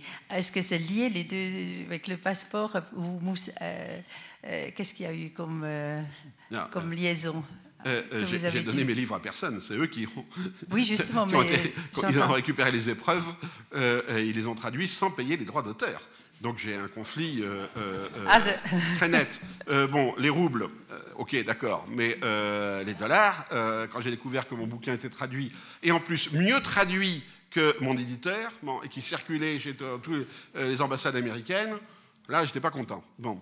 Euh, mais on m'a expliqué que bon, ça coûterait très cher de faire un... que je gagnerais mon procès, mais que bon. Euh, euh, donc voilà, j'ai leur laissé le copyright. de fait, il y a donc deux éditions pirates qui ont circulé. la fois identité, bah, c'est tout simple. Il est interdit de passer la frontière. Hein. donc les, les Pakistanais interdisaient aux Occidentaux de rentrer en Afghanistan. Et les Russes, évidemment, considéraient que tout occidental était un espion, donc tentaient de l'arrêter. Donc il fallait se faire passer pour un Afghan. Ou un afghan, muet si possible, hein. euh, euh, ou alors euh, qui parle un dialecte bon, d'un petit coin du Pamir que, que personne ne connaît. et donc, effectivement, j'ai une carte de réfugié afghan, hein, bien tamponnée. Je n'ai pas touché la, la, Lowlands, hein, je n'ai pas touché la. ouais, ouais, j'avais un nom afghan. ça servait essentiellement à passer la frontière. Une fois qu'on était, du moins, au territoire libéré, si j'ose dire, là, c'était plus important.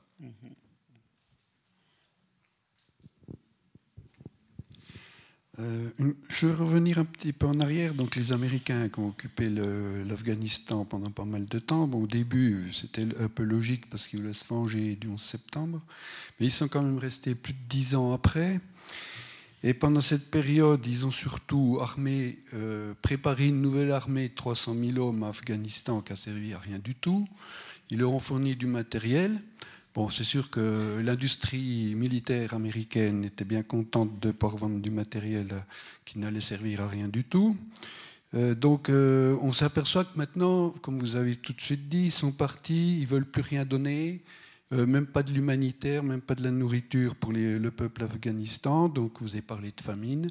Quand on considère les budgets qu'ils ont dépensés là-bas pendant 20 ans, ils donneraient ne serait-ce que 10% de ce qu'ils ont donné dans ces périodes-là euh, par année, hein, des budgets qu'ils avaient avant.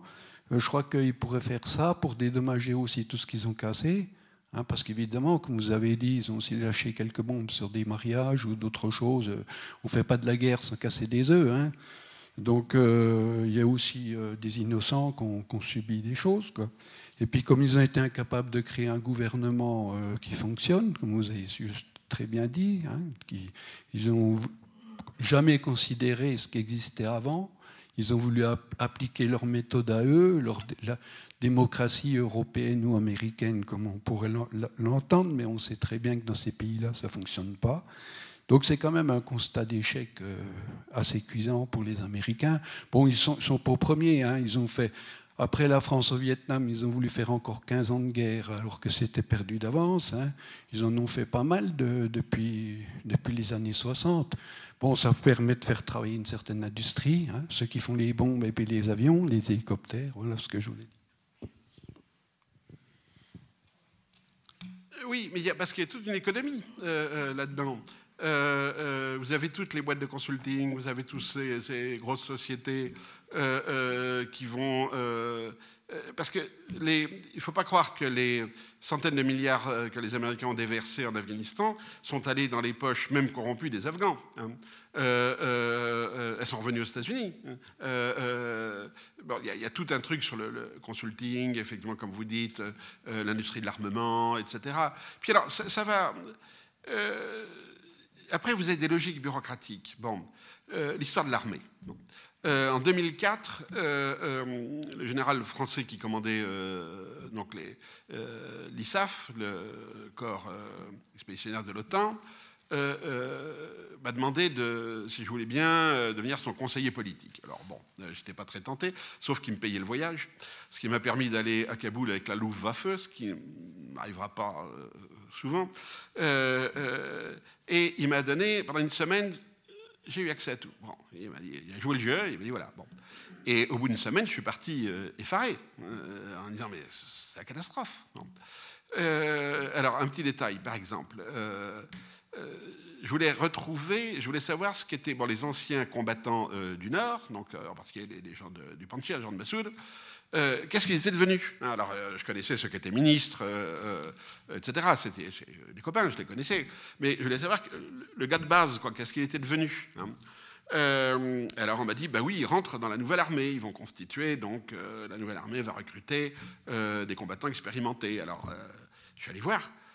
donc il y avait un bataillon dans le Barlan, dont le colonel ou lieutenant-colonel plutôt était le fils de type que je connaissais. Bon, un bataillon, donc 600, 800 personnes. j'y vais sans, rendez-vous. Et il y avait 20 types en civil dans toute la caserne, 20 types en civil en train de prendre le thé, bon, dont, mon copain. Donc on discute le coup, alors je lui demande les autres. Oh, ben ils sont chez eux, ils sont, oui, ils sont en permission, ils sont chez eux, etc. Bon. Et après, il pas fallu longtemps pour comprendre qu'il euh, euh, n'y avait que 20 types qui étaient là, et par contre, il y avait bien 800 soldes qui étaient payés tous les mois. Bon. Et qu'une partie des gars qui étaient inscrits touchaient effectivement 10% de leur solde, mais à condition qu'ils ne mettent jamais les pieds dans la caserne. Hein. Euh, et donc les gars étaient contents, ils, ils, étaient, ils, étaient dans, ils, cultivaient leur ferme, ils avaient un petit supplément à la fin du mois pour être sur les listes de soldats. Bon. Alors, on, on dire, mais comment les Américains ne voyaient pas ça? Alors après, vous avez tout un problème qu'on a eu au Mali, euh, euh, dans toutes les armées du monde. Bon, le, capitaine euh, de l'armée étrangère, il sait ça, il voit, hein, il voit ça. Donc il fait un rapport en disant rien ne marche. Hein. notre politique de soutien à l'armée locale ne fonctionne pas. il n'y a que 20 types sur 800 dans le bataillon. Bon, le colonel, il reçoit le rapport, et le colonel, il fait un rapport en général où il y a marqué euh, euh, malgré un sous-effectif euh, flagrant dans le bataillon, il semblerait qu'il y ait quand même une progression dans le nombre de gens, etc., etc. et nous allons contrôler un peu plus sérieusement les soldes. Bon, ensuite, le général fait un compte-rendu à l'ambassadeur en disant notre politique semble un succès, malgré quelques petits incidents marginaux. Et après, quand ça arrive au président, c'est tout va bien. Bon. C'est tout bête. Il y a des fois, il ne faut pas chercher des, des stratégies euh, euh, machiavéliques. Hein.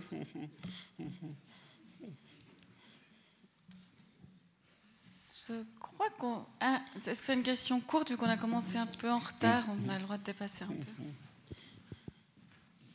Merci.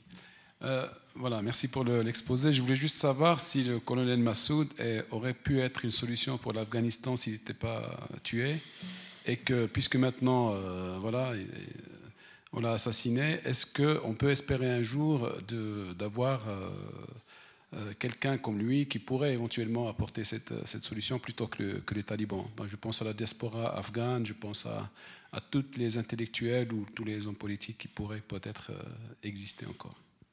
Merci. Les diasporas sont venus massivement en 2001, hein, euh, euh, Karzai, Rani, euh, tout le monde, et ça a été un échec total. donc bon, non, les diasporas, ça ne marche pas. pourquoi? Parce qu'il faut avoir les pieds, sur le terrain. Il faut être dedans. Hein.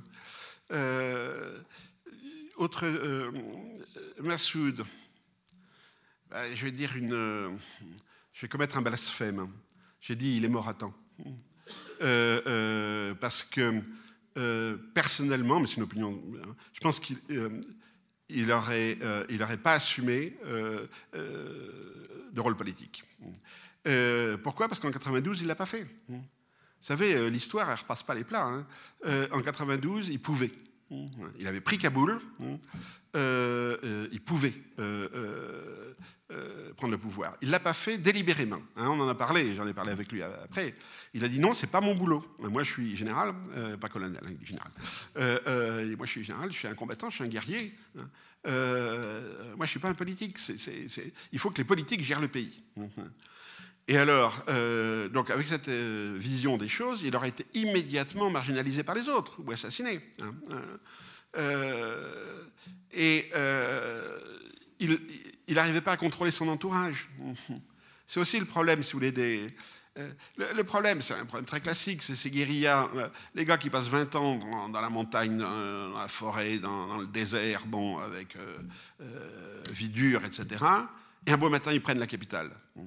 C'est l'effondrement, presque tout le temps. bon, Nicaragua, Angola, Mozambique, il n'y a, que l'Afrique du Sud avec Mandela, et encore, il, était en prison. il n'était pas dans euh, la jungle. Euh, il y a un très gros problème du passage d'une guérilla à un État. Ça, c'est un grand classique de toutes les, toutes les guérillas. Et ce qui fait qu'une guérilla tient, c'est-à-dire un leader charismatique, une, une assaise, etc., ça explose dès qu'on est euh, dans la vie réelle, dès, qu'on est en ville. tous mes copains sont, devenus corrompus en deux ans. alors qu'ils piquent un peu d'argent, bon, ok, mais ils en ont piqué beaucoup. beaucoup. Euh, euh, là, donc je pense que il aurait continué sur cette ligne, qu'il n'aurait pas pris, il ne serait pas devenu le, le président, qu'il aurait laissé les autres euh, assumer le jeu politique, il, a été complètement, il aurait été complètement dépassé par la corruption des autres, à commencer par son entourage. C'est ça le problème. Merci beaucoup. J'ai bien fait de réduire à 22 ans votre retour, car 40 ans, il me semble que c'était trop long. Donc merci vraiment infiniment. J'imagine que vous êtes à disposition peut-être pour des signatures. J'ai oublié de vous poser la question. Mais... Au bout de 40 ans, on a toujours du temps libre. Mais je sais que vous restez ici. Euh, vous, m'avez dit oui, oui, je vais rester pour votre troisième partie mythique, celle autour de notre bar, avec laquelle on peut renouer pleinement. Donc euh, vraiment, je vous invite à rester et à poser d'autres questions aussi à notre invité. Merci à la technique, merci aussi à Xavier et consultez tous ces livres pour prolonger les réflexions, encore une fois. Et merci à vous d'être présents. Ça me réjouit de voir chaque fois la salle plus remplie. Il reste encore cette deuxième moitié et on sera totalement ravis. Toute belle fin de soirée, vraiment.